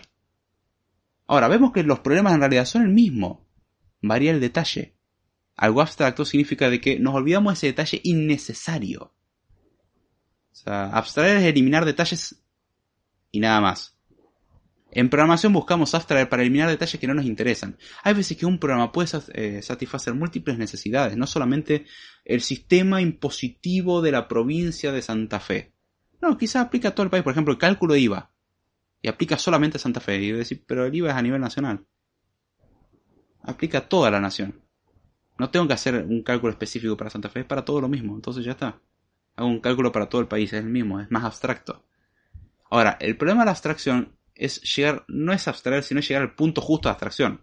Abstraer muy poco hace que tengamos que hacer, wow, hace que tengamos que hacer muchas veces el mismo trabajo. O sea, vamos a tener que pensar 20.000 veces lo mismo. Ahora, algo demasiado abstracto hace algo tan genérico. O sea, de hecho, algo abstracto lo puedes pensar como algo más genérico. Que es poco útil. O sea, resuelve muchas cosas, sí, es muy genérico, pero no, no resuelve todo lo que yo quiera. Lo ideal es llegar a un punto donde sea entendible, número uno, importante, si no es entendible el resto no nos sirve para nada. Nos elimine un montón de detalles que no queremos, pero que resuelva lo que necesitamos. O sea, es encontrar el punto de equilibrio. Y eso creo que es lo más difícil. Eso literalmente toma práctica. No hay otra forma, es practicar y darse cuenta. Oh, por ejemplo, en el caso del múltiple ifs, como comenté, como este if acá y después otra el mismo if, otra el mismo if, lo puedo abstraer mediante tener objetos más genéricos. Total, todos van a tener estas mismas características. Entonces tengo un solo if de esos y el comportamiento en todo el resto se mantiene. Beto dice, me acabas de abrir eh, la cabeza, cada lunes te quiero más. Bueno, gracias supongo. No sé, uno, no se acostumbra a ese... Hay gente que se acostumbrará a ese detalle, yo no me acostumbro, como... Ay, gracias. Ah, pero bueno. creo que podríamos cerrar el podcast acá y dejar justamente los dos que quedaban para el podcast que viene. Igual el podcast que viene... Eh,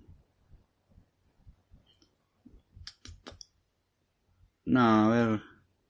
¿Qué me convendrá? No, no, sí. Voy a dar un ejemplo más del podcast que viene para enlazarlo con este. Va, no el que viene, sino el que le sigue. Si es que hay otro podcast, tengo que fijarme. A ver, calendario. Calendario. Veamos. Lunes que viene es 28. Lunes siguiente 4. Ok, probablemente el 4 sea el último podcast y después desaparezca por un tiempito. O sea, por dos semanas más o menos. Ya veremos. Quizás sea una semana más. Ya, ya, ya tengo que ver cómo me acomodo. Pero bueno, el podcast que viene voy a hablar, voy a hacer la tercera edición básicamente de cómo aprender a programar. Versión 2020 básicamente. Cuarto aniversario. Y después ya veremos.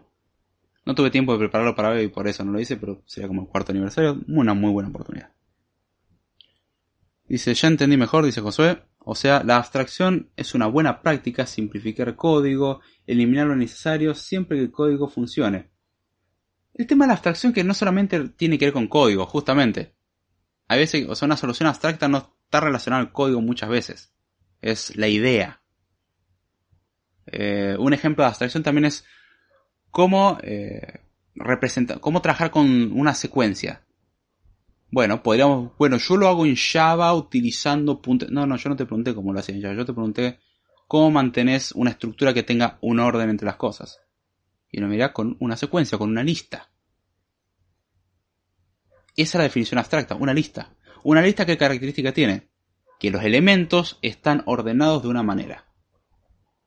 Punto. Eso es una lista. Un conjunto, ¿qué es? Es una estructura, es algo, es un elemento, el cual puede tener a su vez otros elementos en su interior sin repetición y sin orden.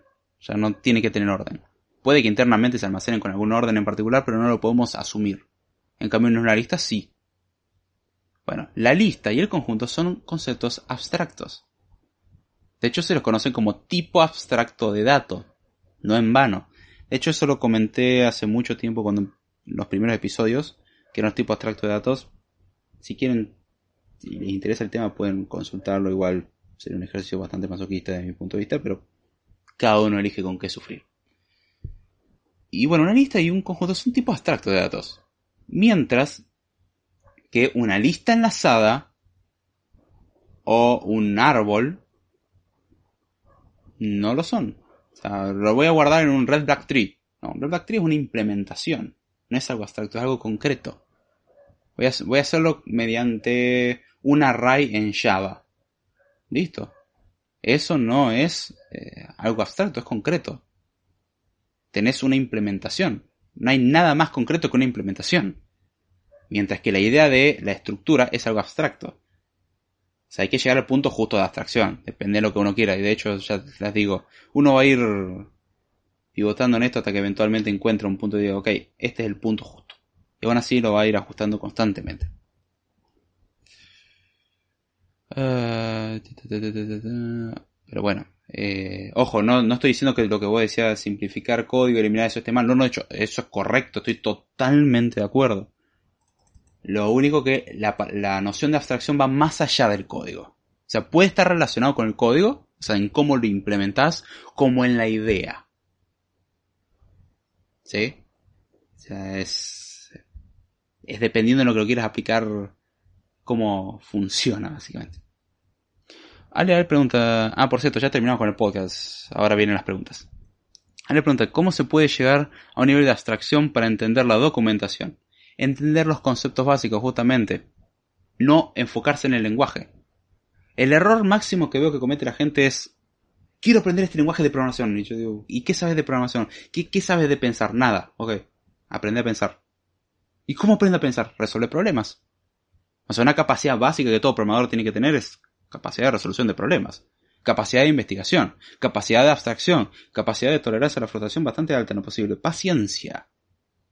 O sea, son todas las cosas que prácticamente escasean por todos lados. Y no se suelen encontrar todas presentes al mismo tiempo en el mismo individuo. Pero bueno, es algo que se puede refinar. Yo me acuerdo cuando comencé, era muy impaciente. Y no, yo ya quería hacer mi super sistema y me frustraba rápido. Me sigo frustrando definitivamente. Soy un ser humano. Soy imperfecto. Soy sumamente imperfecto. No intenten competir en imperfección. No es algo que me alegre mucho ser imperfecto, pero eh, soy sumamente imperfecto, eso sí. Creo que soy más cerca de competir en imperfección que en perfección, claramente. Pero... Sí, me, eh, me dijiste que preguntar al final. No, no, de hecho está bien, es lo que te dije. Prometido y lo trato de cumplirlo. Dice, nos estamos viendo, che, buen podcast, abrazo, Aquelarre, un abrazo grande Aldo, gracias por pasar y espero que lo hayas disfrutado. Fabio dice, acabo de llegar y de una entendí la abstracción y eso que no la uso. Eh, la abstracción es algo necesario en todos los niveles de la vida, no, no solamente en programación. Muchas de las cosas, y esto es algo que también se planteaba, ¿cómo afecta? Ah, este es un buen tema para hablar. Tomando nota. ¿Cómo afecta? la programación a la vida cotidiana. Igual voy a dar un adelanto a eso. Es un muy buen tema, me gustó. No, esto no. Ahí está. Sí, no, no quería que guarde el navegador, quería que guarde el editor de texto. Pero bueno, eh, volviendo a la pregunta de Ale, que dice, ¿cómo puedo llegar a nivel de abstracción como para entender la documentación? Eso es algo que comenté en el grupo de Telegram hará una semana más o menos. Creo que a Pablo se lo había dicho. Perdón, Pablo, te mandé al frente, pero... Y... A ver, puedo precisarlo. Fue un martes a las 5... Entre 5 menos 20 y 5 menos 10 de la tarde. Fue el martes de la semana pasada se preguntarán cómo me puedo acordar, tengo mis métodos de reconstrucción de recuerdos. Meto la mano en el fuego que fue en ese momento, estoy segurísimo. Terminé de responder a eso y me fui a mi casa, así que y salí a las 5 de la tarde. Y el audio, en base a su longitud, puedo calcular que fue aproximadamente entre 5 menos 20 y 5 menos 10. O al menos en ese intervalo estaba grabando. Pero bueno. Eh, recomiendo estar en el grupo de Telegram porque hago muchos de estos comentarios también ahí respondiendo a cosas bastante más específicas. ¿Me recomendarás algún libro o fuente para encontrar algoritmos a resolver y eso que, te refieres? Eh, todavía no puse el tema. Eh, lo ideal es aprender a resolver problemas, número uno. Pero no me refiero a problemas de programación. Eso creo que hay una obsesión constante con algo demasiado... De hecho, ese es el problema, algo demasiado concreto cuando tenemos que entender el fundamento. Es como, quiero entender cómo funcionan las mitocondrias en los seres humanos. Y yo, ¿por qué no aprender cómo funcionan las mitocondrias en general? Su funcionalidad en general es la misma. Tienen pequeñas variaciones, pero funcionan más o menos igual en todos lados. ¿Cómo funciona una célula en general? Quiero aprender cómo funciona el ser humano. Es lo mismo que en el resto de los animales también, probá. Es esa obsesión con algo tan específico. Es lo primero que hay que sacar de raíz. está bien tener curiosidad, está bien querer aprender, pero darse el tiempo. Y eso es algo que creo que cada vez se hace menos. No, no quiero ya, ya, ya, ya. No. Disfrútenlo, se lo dice alguien que extraña esos tiempos. Extraño mucho esos tiempos. Disfrútenlo. Ya suena como viejo, pero disfrútenlo. Tiene cosas lindas. ¿Significa que ahora mi vida es miserable? No, no, de hecho, tiene cosas muy interesantes. Pero es lindo ese momento de inocencia. Aprovechenlo utilícenlo para resolver problemas y no perder el tiempo. Pero en la vida en general, si no pueden resolver un problema en la vida en general, mucho menos van a poder resolver un problema en programación. O sea, es bastante simple. Plantéense cómo harían algo, no un programa. Plantéenselo más como un robot. yo tengo un robotito, imaginemos que tengo un robotito de juguete. ¿Cómo voy a hacer que el robotito de juguete llegue de acá hasta acá? ¿Cómo hago que el robotito se suba de una forma creíble? Bueno, levanta el bracito para acá, lo mueve para acá. Esa cosa que suena tan tonta. Es eso. Es, tengo estos recursos, ¿cómo los utilizo para hacer algo? Eso es resolución de problemas. Una solución que podrías tener al respecto, aprender lógica, por ejemplo. Solución número dos, aprender matemática. Yo, la verdad que no puedo imaginarme no haber aprendido matemática el día de hoy por todo lo que me abrió la cabeza. Pueden decir, ay, la matemática es horrible. La matemática de escuela, sí, es un asco, es horrible, de, las peores cosas que vas a ver. Ahora, cuando empezás a darle un uso, es otra historia. Lo mismo que yo puedo decir, si prestan atención, y yo recuerdo muy bien, un ejemplo claro es, yo hace cuatro años odiaba el inglés. Bueno, un poco más de cuatro años. Odiaba el inglés, no quería saber nada con saber inglés. Hoy en día me encanta, me fascina. Aprender detalles específicos del idioma me encanta, es impresionante, es muy útil. Que me salga a hablarlo bien es otra historia, no me sale a hablarlo bien. Me encantaría, ya quisiera yo. Que sé leer todo, no, no sé leer todo. Me defiendo lo suficiente como para poder utilizarlo, es una herramienta. Es eso. No es saberlo todo y entenderlo todo, porque no vamos a entenderlo todo y no vamos a saberlo todo. A que viene con la cabeza con esa idea, prepárese para la desilusión de su vida o las desilusiones de su vida. Es tomarse las cosas con calma, no con tanta calma como no hacer nada, no, no, ni procrastinar nada, nada de esas tonterías. Enfocarse en algo y resolverlo. La lógica y la matemática en particular me han servido para practicar. Uno mira, bueno, pero ¿qué programas escribís con matemática? Y la verdad que muy pocos programas he escrito con matemática. He usado un poco de álgebra, he utilizado un poquitito de planos cartesianos y fin. Se terminó todo el uso de la matemática directamente hablando. Pero el aprender matemática tuvo un efecto secundario. Aprendí a estructurar mi forma de pensar. Cosa que la mayoría no tiene. O sea, yo veo cuando se plantea, por ejemplo, tengo que hacer una página web con un sistema de e-commerce. Bueno, ¿cuál es mi problema? Tengo que hacer un sistema de e-commerce. Perfecto. ¿Qué componentes tienen? Un sistema de e-commerce. ¿Y qué tiene un sistema de e-commerce? Bueno, eh, clásico. Eh, base de datos, página, eh, servidor. Ajá. Qué bueno, anda a comprar un servidor, una base de datos y comprar una página y tener tu e-commerce. Sí, un poco más específico, por favor. Bueno, tiene que llevar un, un listado de usuarios, tiene que llevar un listado de transacciones que realizan los usuarios, las compras, una lista de productos. Ah, ok, esto se está poniendo un poco más interesante. El problema la mayoría de las veces no identificar el problema justamente. creo que es el problema principal, no identificar cuál es el verdadero problema. El problema del sistema de e-commerce, no, el, el, problema es que no sabes lo que querés hacer. Tienes una idea tan abstracta, ese es el nivel super pasado de abstracto. Es tan abstracto que no tiene siquiera forma, es todo amorfo y no tiene sentido. Es como, quiero hacer un sistema genial, y digo, ay, ¿qué, qué No sé, pero tiene que ser genial. Bueno, no sé, hace que tenga luces de color y, y ya está. Toma tu sistema genial. No, no tengo los suficientes detalles. Es un nivel de abstracción extremo. Ya eso de haberse pasado de, de lejos.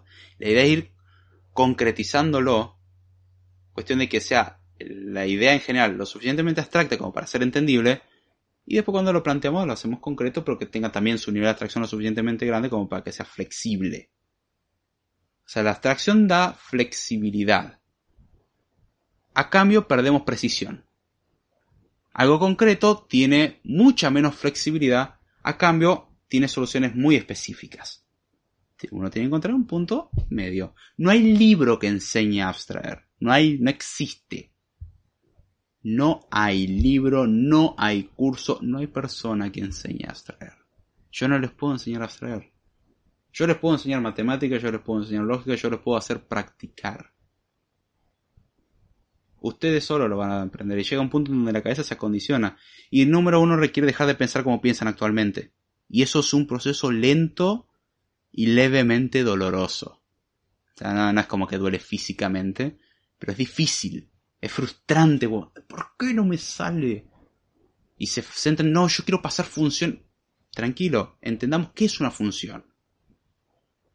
¿Qué es lo que me está queriendo decir? Hacerse las preguntas correctas es el segundo problema más grande. Número uno, no sabe cuál es su problema. El cual lo podemos meter dentro del, segundo problema que sería hacerse las preguntas correctas. ¿Cómo aprendemos a hacer preguntas correctas? Preguntando uno va refinando. Es simplemente eso. La documentación muchas veces no se entiende por el hecho de que uno no entiende las bases. Uno quiere aprender Java, Python, C, C++, JavaScript, eh, Swift, Objective-C, Kotlin, PHP, el lenguaje que quieran. Go, Dart, eh, lo que ustedes quieran. ¿Cuál es su enfoque? El lenguaje. El problema es que la programación no es un lenguaje. ¿Cómo podemos saber que la programación no es un lenguaje? Y digamos que en la década del 70 se programaba y JavaScript no existía. Swift no existía. Kotlin no existía. Y se programaba. En la década del 70 también se programaba. La mayoría de los lenguajes que conocemos hoy en día no existían. Había muy pocos lenguajes y se sigue programando. Entonces, no tiene tanto que ver con el lenguaje. El lenguaje es una forma de plasmarlo. Es como que quiera contar yo una historia. Yo una historia la puedo contar en español, en inglés, en francés, en italiano, en alemán, en japonés, en chino, en coreano, en ruso, en portugués. No, no, no soy capaz de hablar ese idioma. Me encantaría saber todos esos idiomas, no. Yo una historia la puedo contar en los idiomas que se me cante suponiendo de que sea el idioma. El problema no es saber el, el escribir la historia en el idioma. El problema es escribir la historia, el problema es tener la historia. Si yo no tengo la historia, no me importa saber todos los idiomas del mundo, no me sirve de nada. ¿Cuál es mi problema en este caso? Quiero contar una historia. ¿Cómo? ¿En qué consiste la historia? En esto, esto, esto. ¿Cómo la voy a contar? Paso número dos es cómo lo hago. Paso número uno es qué es lo que quiero. Sin ese primer paso, el resto no sirve para nada. Yo puedo saber todos los idiomas, tener todas las computadoras del mundo, puedo tener todo el papel y lápiz que yo quiera. No tengo una idea, no me importa todo el conocimiento y los recursos que tenga. No voy a escribir nada, porque no se me ocurre nada. Paso número uno, ¿qué es lo que quiero hacer? Contar una historia. ¿Qué historia quiero contar? Respondamos primero el qué y luego el cómo.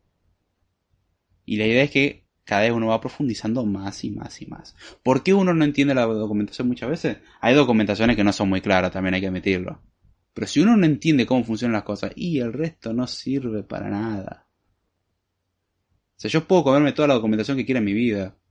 No sirve de nada. Yo puedo leerme todos los libros de, de piano y de deporte, pero si no hago deporte y si no practico tocar el piano, no me sirve para nada.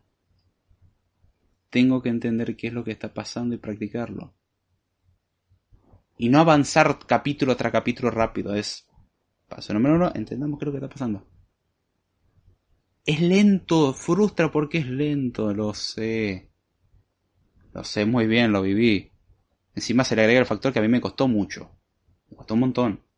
No tuve una preparación muy grande como para meterme en este mundillo. No es excusa. Cuesta más, sí. Había gente que era mucho mejor que yo, sí. Hay gente que es mejor que yo, sí. Y mucho mejor que yo. Definitivamente. ¿Soy mejor que ellos? Puede que en algún aspecto sea mejor. No lo sé. No me importa.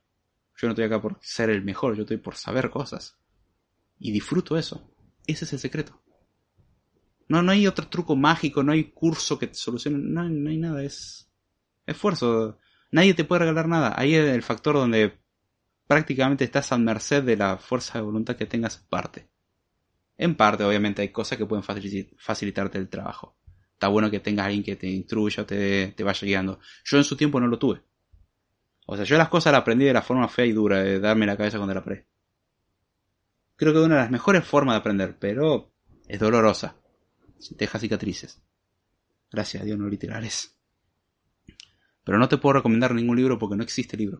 O sea, de última te puedo decir, bueno, busca ejercicios para resolver. Pero resolver problemas lo aprendes resolviendo problemas. Al piano lo aprendes a tocar, vos puedes entender toda la teoría, las notas, lo que sea, pero si nunca tocas el piano, no lo vas a aprender a tocar nunca. Tocarlo.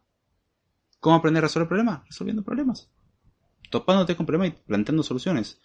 Y algo que me di cuenta, y es notorio el efecto, que cuando yo entré en la carrera pensaba de una manera y ahora los problemas los resuelvo de forma muy diferente. Y ahí es donde, por ejemplo, está la cuestión de que está todo prendido fuego y vos decís, momento, algo estoy haciendo mal veamos bien, quizás se me está escapando algo.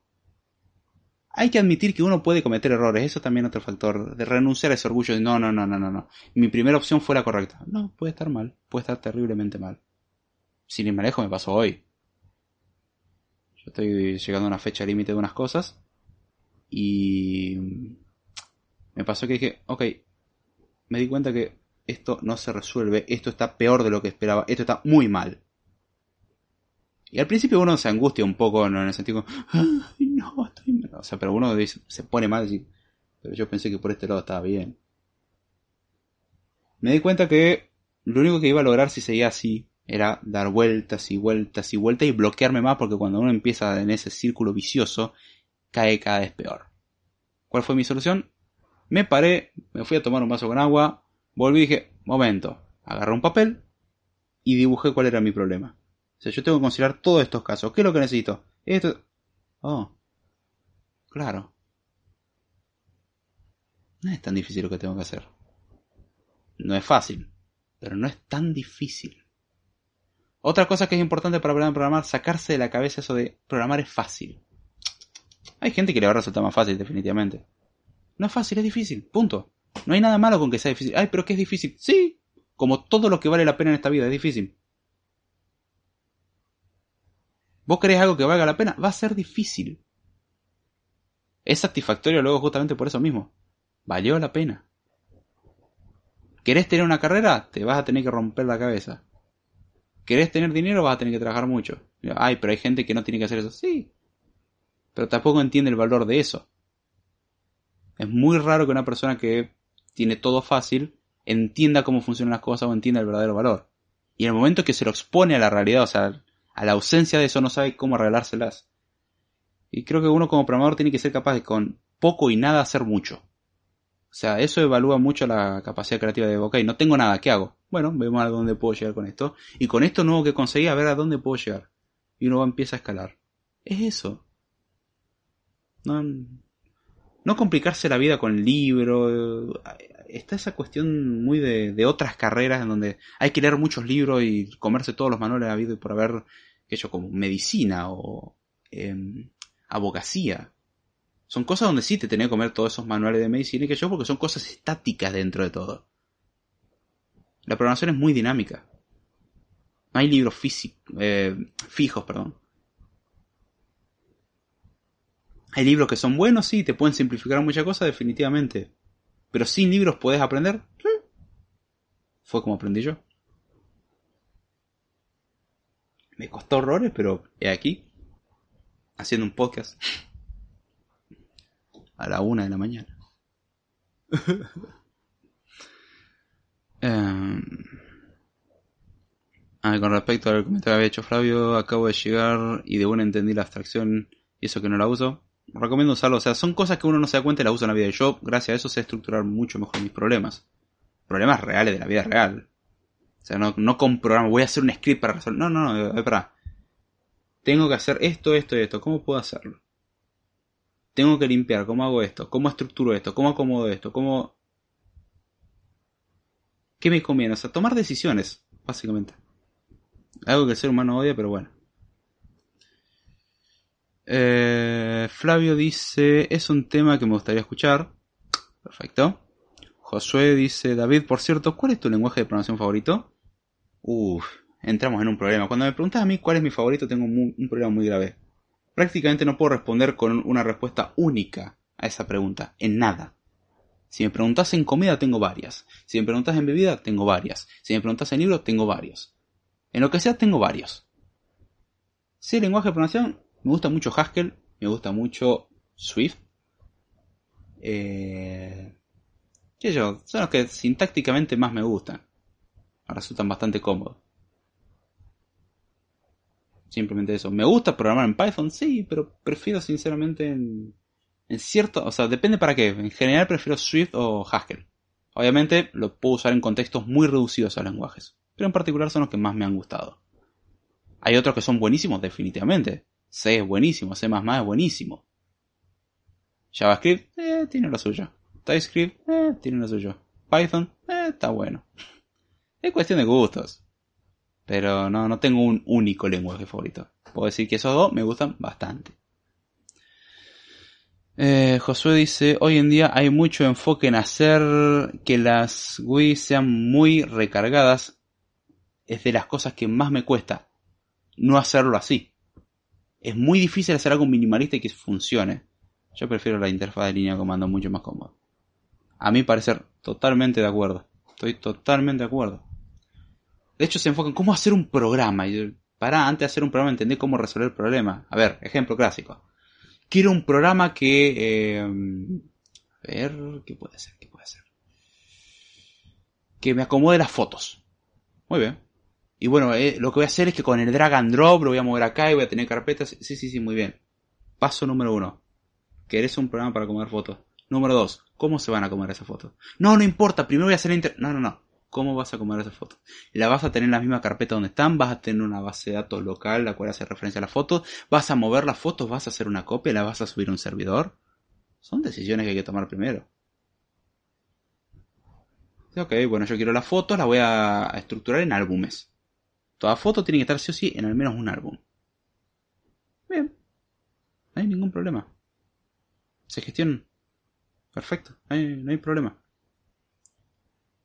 Eh, es simplemente eso. Se entiende, ¿no? Yo no entiendo por qué esa cuestión de... No, no, lo voy a hacer en Java. Sí, eso se hace después. Primero pensemos, ok, y las fotos querés que tengan un criterio y bueno, estaría bueno que los ordene por fecha de incorporación. O sea, eso es una información que quiero preservar. Bueno, primero pensemos todo eso. Todos los pasos que queremos que haga el programa. Luego que tenemos eso, no tiene que ser así súper específico. Bueno, cuando apretemos este botón, o sea, hay que ir refinándolo al punto de decir, ok, ahora es momento de plantearse esto. ¿Lo voy a hacer web? ¿Lo voy a hacer desktop? Eso o lo voy a hacer mobile. Depende para qué lo quiera. Esas son las primeras decisiones que hay que tomar. Yo quiero una aplicación para sacar fotos. ¿En dónde? ¿En una computadora? ¿En un celular? ¿En una cámara? ¿En dónde? Quiero hacer que saque fotos en un celular. Ah, ok. Ok, vamos a tener un tamaño de pantalla más pequeño. Bien. Eso hay que considerar. Entonces una interfaz minimalista. Queremos almacenar las fotos, las vamos a subir a un servidor. Y bueno, las vamos a almacenar localmente, pero también las vamos a subir a un servidor. Ok. O sea, plantearse todo eso. No ir directamente, bueno, voy a hacer una aplicación en Kotlin escribiendo esto siguiendo todos los tutoriales que encuentren en Google, YouTube, Stack Overflow, Udemy todas las plataformas que ustedes quieran. Ese es el error. Estamos haciendo un montón de cosas sin entender un comino y sin saber cuál es nuestro problema.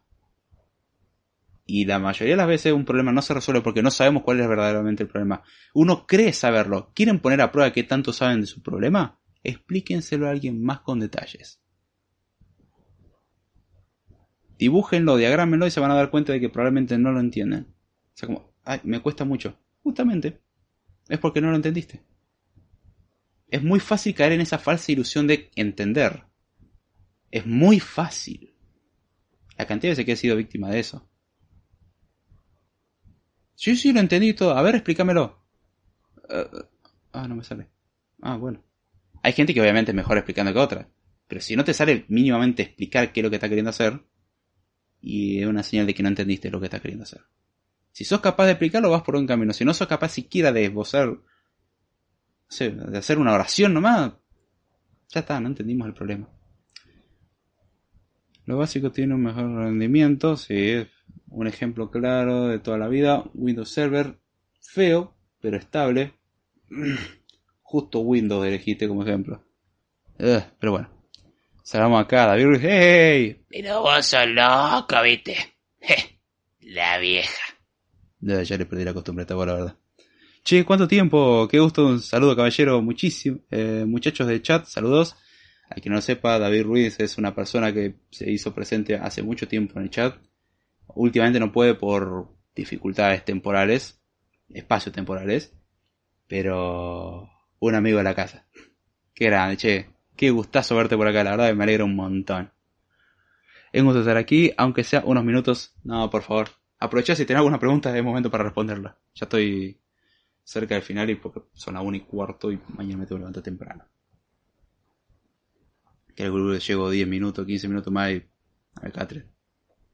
Tengo que escuchar el mensaje que mandaste. Creo que sé lo que mandaste, pero tengo que escucharlo todavía. Las cuatro estaciones de Vivaldi, acá suena el granjero borracho, compartió Aldo. Ok. Oh, Joshua, te uniste.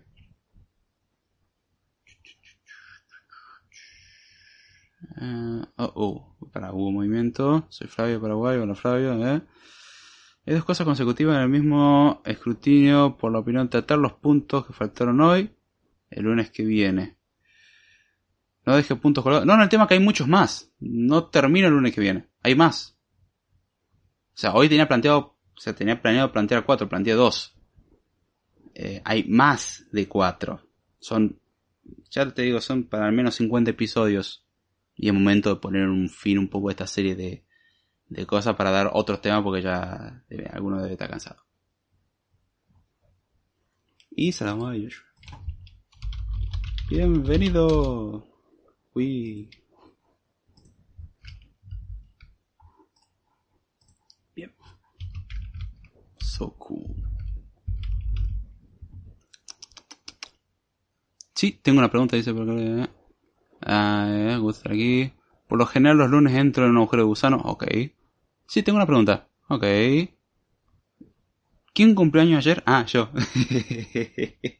y el podcast. Las dos cosas. sí, sí, sí. Ayer fue mi cumpleaños y el, y el del podcast. Esa dulce coincidencia, la verdad. Dice, paso a despedirme, dice Zampadilla. Hasta la próxima. Un gustazo tenerte por acá y espero que lo haya disfrutado. es una pregunta tramposa, David. ¿Sabes que no me gusta responder eso? Dice Josué, no David, es en serio, Windows Servers es el Windows más estable que hay. No, no, sí, sí. En ese caso, si lo comparas en el contexto de Windows, sí. Pero si lo comparas con cualquier otra cosa, incluso utiliza menos RAM que las versiones normales. Sí, obviamente no tiene un montón de efectitos y un montón de pavadas que el sistema operativo normalmente correría. Es una versión reducida del sistema específicamente para servidores. Aún así tiene una interfaz gráfica lo cual te va a tragar recursos. ¿Cuándo se ha escuchado algo malo de él? Eh, no sé, todas las vulnerabilidades que salen cada 15 minutos, más o menos. Pero, si en estabilidad hablamos, Linux no tiene comparación, justamente por eso estoy hablando. Y dice, ¿a poco también el podcast? ¿Sí? ¿Celebró su cumpleaños iniciando un podcast? No, lamentablemente no. Arranqué el, podcast el 20 de este año, así que el año pasado creo que coincidió con mi cumpleaños nuevamente. Pero cuando yo hice el podcast justo terminó y era mi cumpleaños, así como que me quedó ahí enlazado. Carlos Urtubé dice, oh, me perdí todo el podcast. No pasa nada, tener la posibilidad de tanto el envío como el diferido volverlo para atrás. Así que, tranca. Hasta un servidor público es mejor que Windows Server. Ese es un buen chiste. Ese estuvo muy bueno. Y ellos dice, gracias, saludos. Ah, por favor. Bienvenido, espero que te guste el grupo y no te asustes porque puede que de momento no se hable de programación. Eso yo lo advertí. Lo tenía que haber advertido antes. Eh, detalles. Un servidor público. Aplica en tantos niveles. Ay, qué calor que hace, por favor.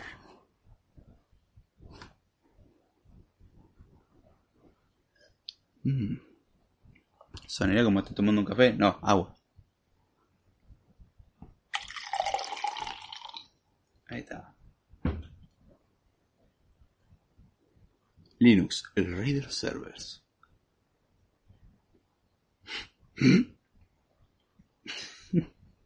Perdón, me acordé de un chiste interno.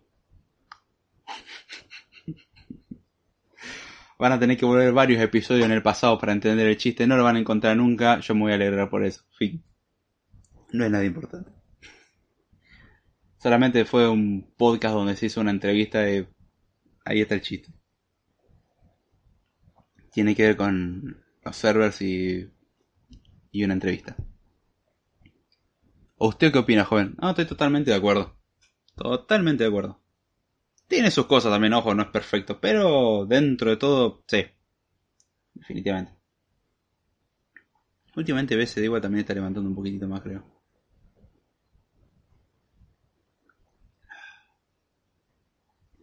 No, este... No sé, ¿alguna pregunta más o ya voy cerrando? Yo hace rato que veo Octuple, así que... no, tampoco era exageración.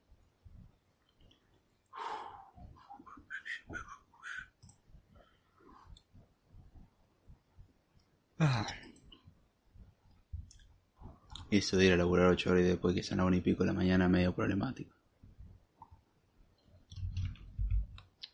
Y que mañana me tengo que levantar tipo seis y media. ¿Qué es perfecto en esta vida? Nada que sea humano o proveniente de ello. José Umaña dice, me refería en sin usar Windows Server como sistema de escritorio. Funciona súper estable. Sí. Yo de servidores sé muy poco. Eh, a poco llegué casi terminando. Bueno, sí, son las 1 y 28 de la mañana, así que sí, esto arranca a las 11. Dice, che, se oye cansado. Eh, sí, son las 1 y 28 de la mañana. Tengo sueño. Eso y que obviamente a esta altura del podcast el ritmo decayó en base a que no hay tanta interacción. Y se viene elaborando todo el día como que tiene todo, todo tiene su impacto al fin y al cabo.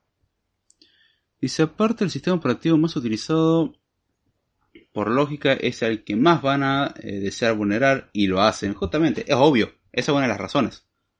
O sea, Linux también tiene sus problemitas de seguridad, nada más que... Eh, en Windows podemos sacar algo más rentable. En Linux está bueno romperlo para sacar datos, en Windows para sacar cualquier otra cosa.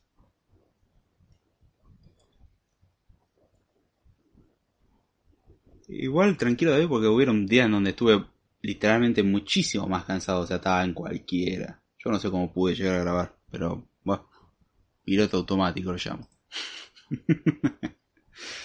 ah, ok. Tengo que probar la próxima vez reducir el bitrate de esto. A ver, actualmente está transmitiendo un bitrate de 2600. Quizás lo voy a probar a poner en 2100. Voy a ir probando de incrementarlo de a poquito y ver si el bitrate alcanza.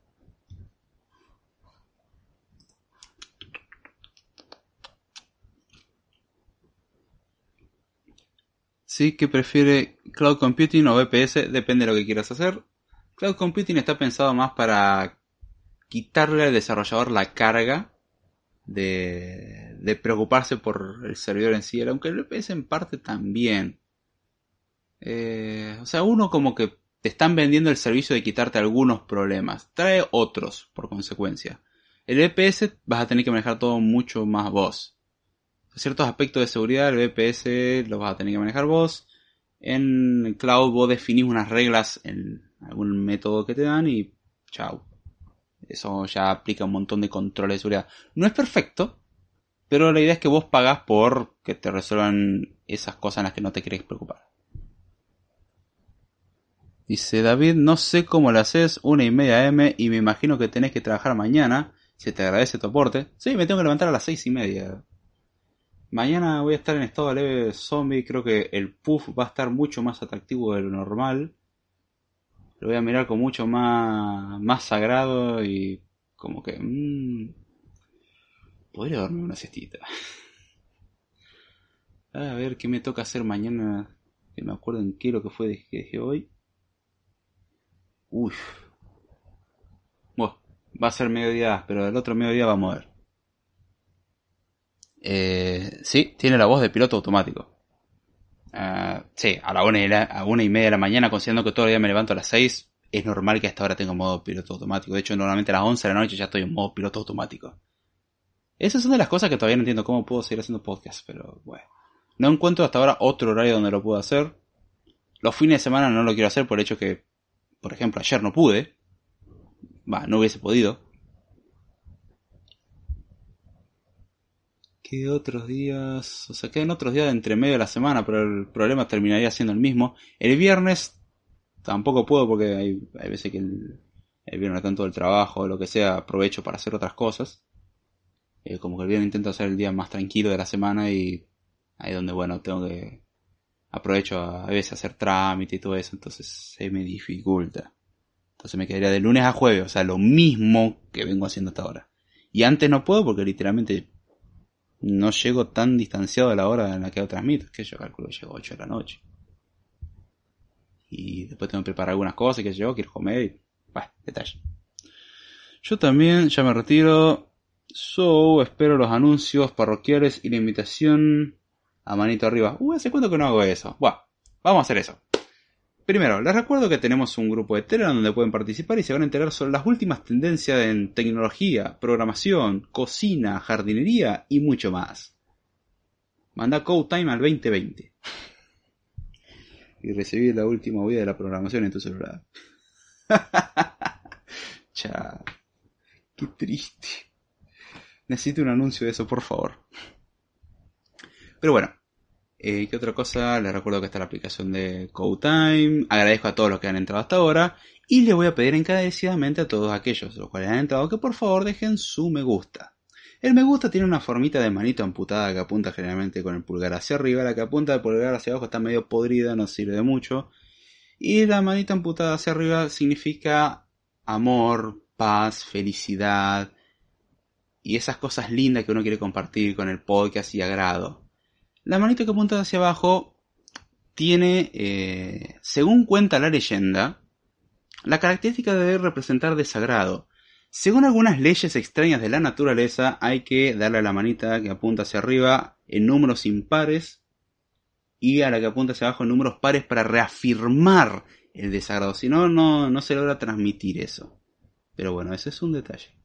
Otro detalle está en que aquellas personas las cuales le dan a la manito que apunta hacia abajo, por alguna extraña razón empiezan a sufrir de caída del cabello, gordura, problemas en las articulaciones, dolores de cabeza, náuseas y posibles vómitos, acompañado de una muerte temprana. Eh, también problemas de disfunción y bajo rendimiento en general, aunque se ha descubierto un tratamiento el cual suele compensar bastante bien esto y en muchos casos incluso dar cierto vigor extra, el cual consiste en darle en números impares al dedito que apunta hacia arriba. Todavía no descubrimos la causa, pero hasta ahora en cada caso que lo hemos probado ha funcionado con resultados más que satisfactorios. Seguiremos investigando para descubrir la causa, en el momento que lo descubramos se lo notificaremos. Era eso lo que quería escuchar David, ¿no?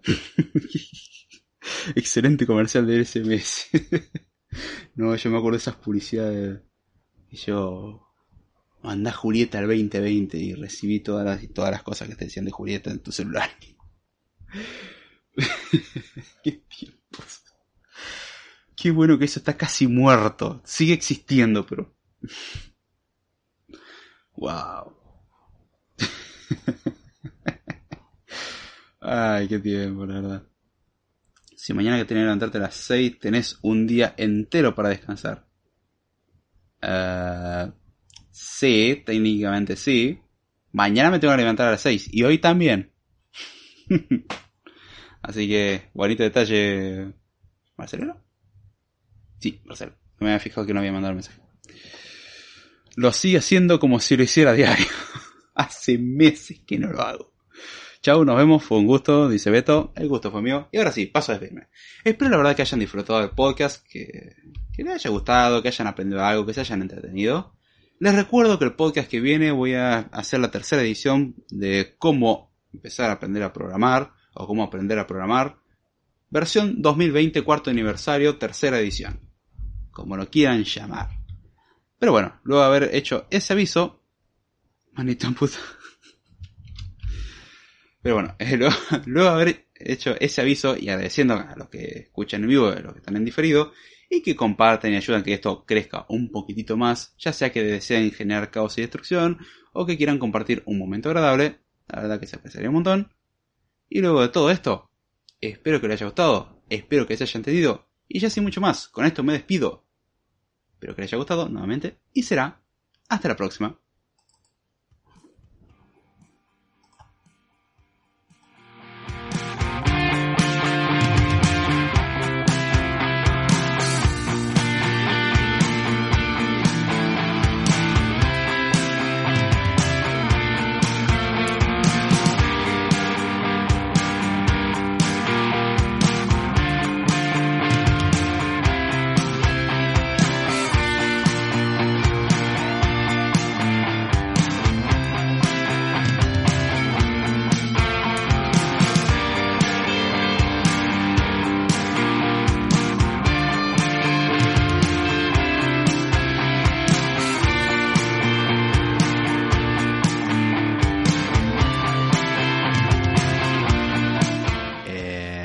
Solamente por joder. David decía que faltaba el regreso, yo calculo que se refería a, que yo haga alguna intervención extra. Bueno, he aquí la intervención extra. No sé si era esto, pero... Gracias David por hacer algo que ver. Que dice... Por favor. Ah. mande Clack de 2020 y reciba las últimas novedades fuera de contexto en su celular. Ahora sí, nos despedimos y hasta la próxima.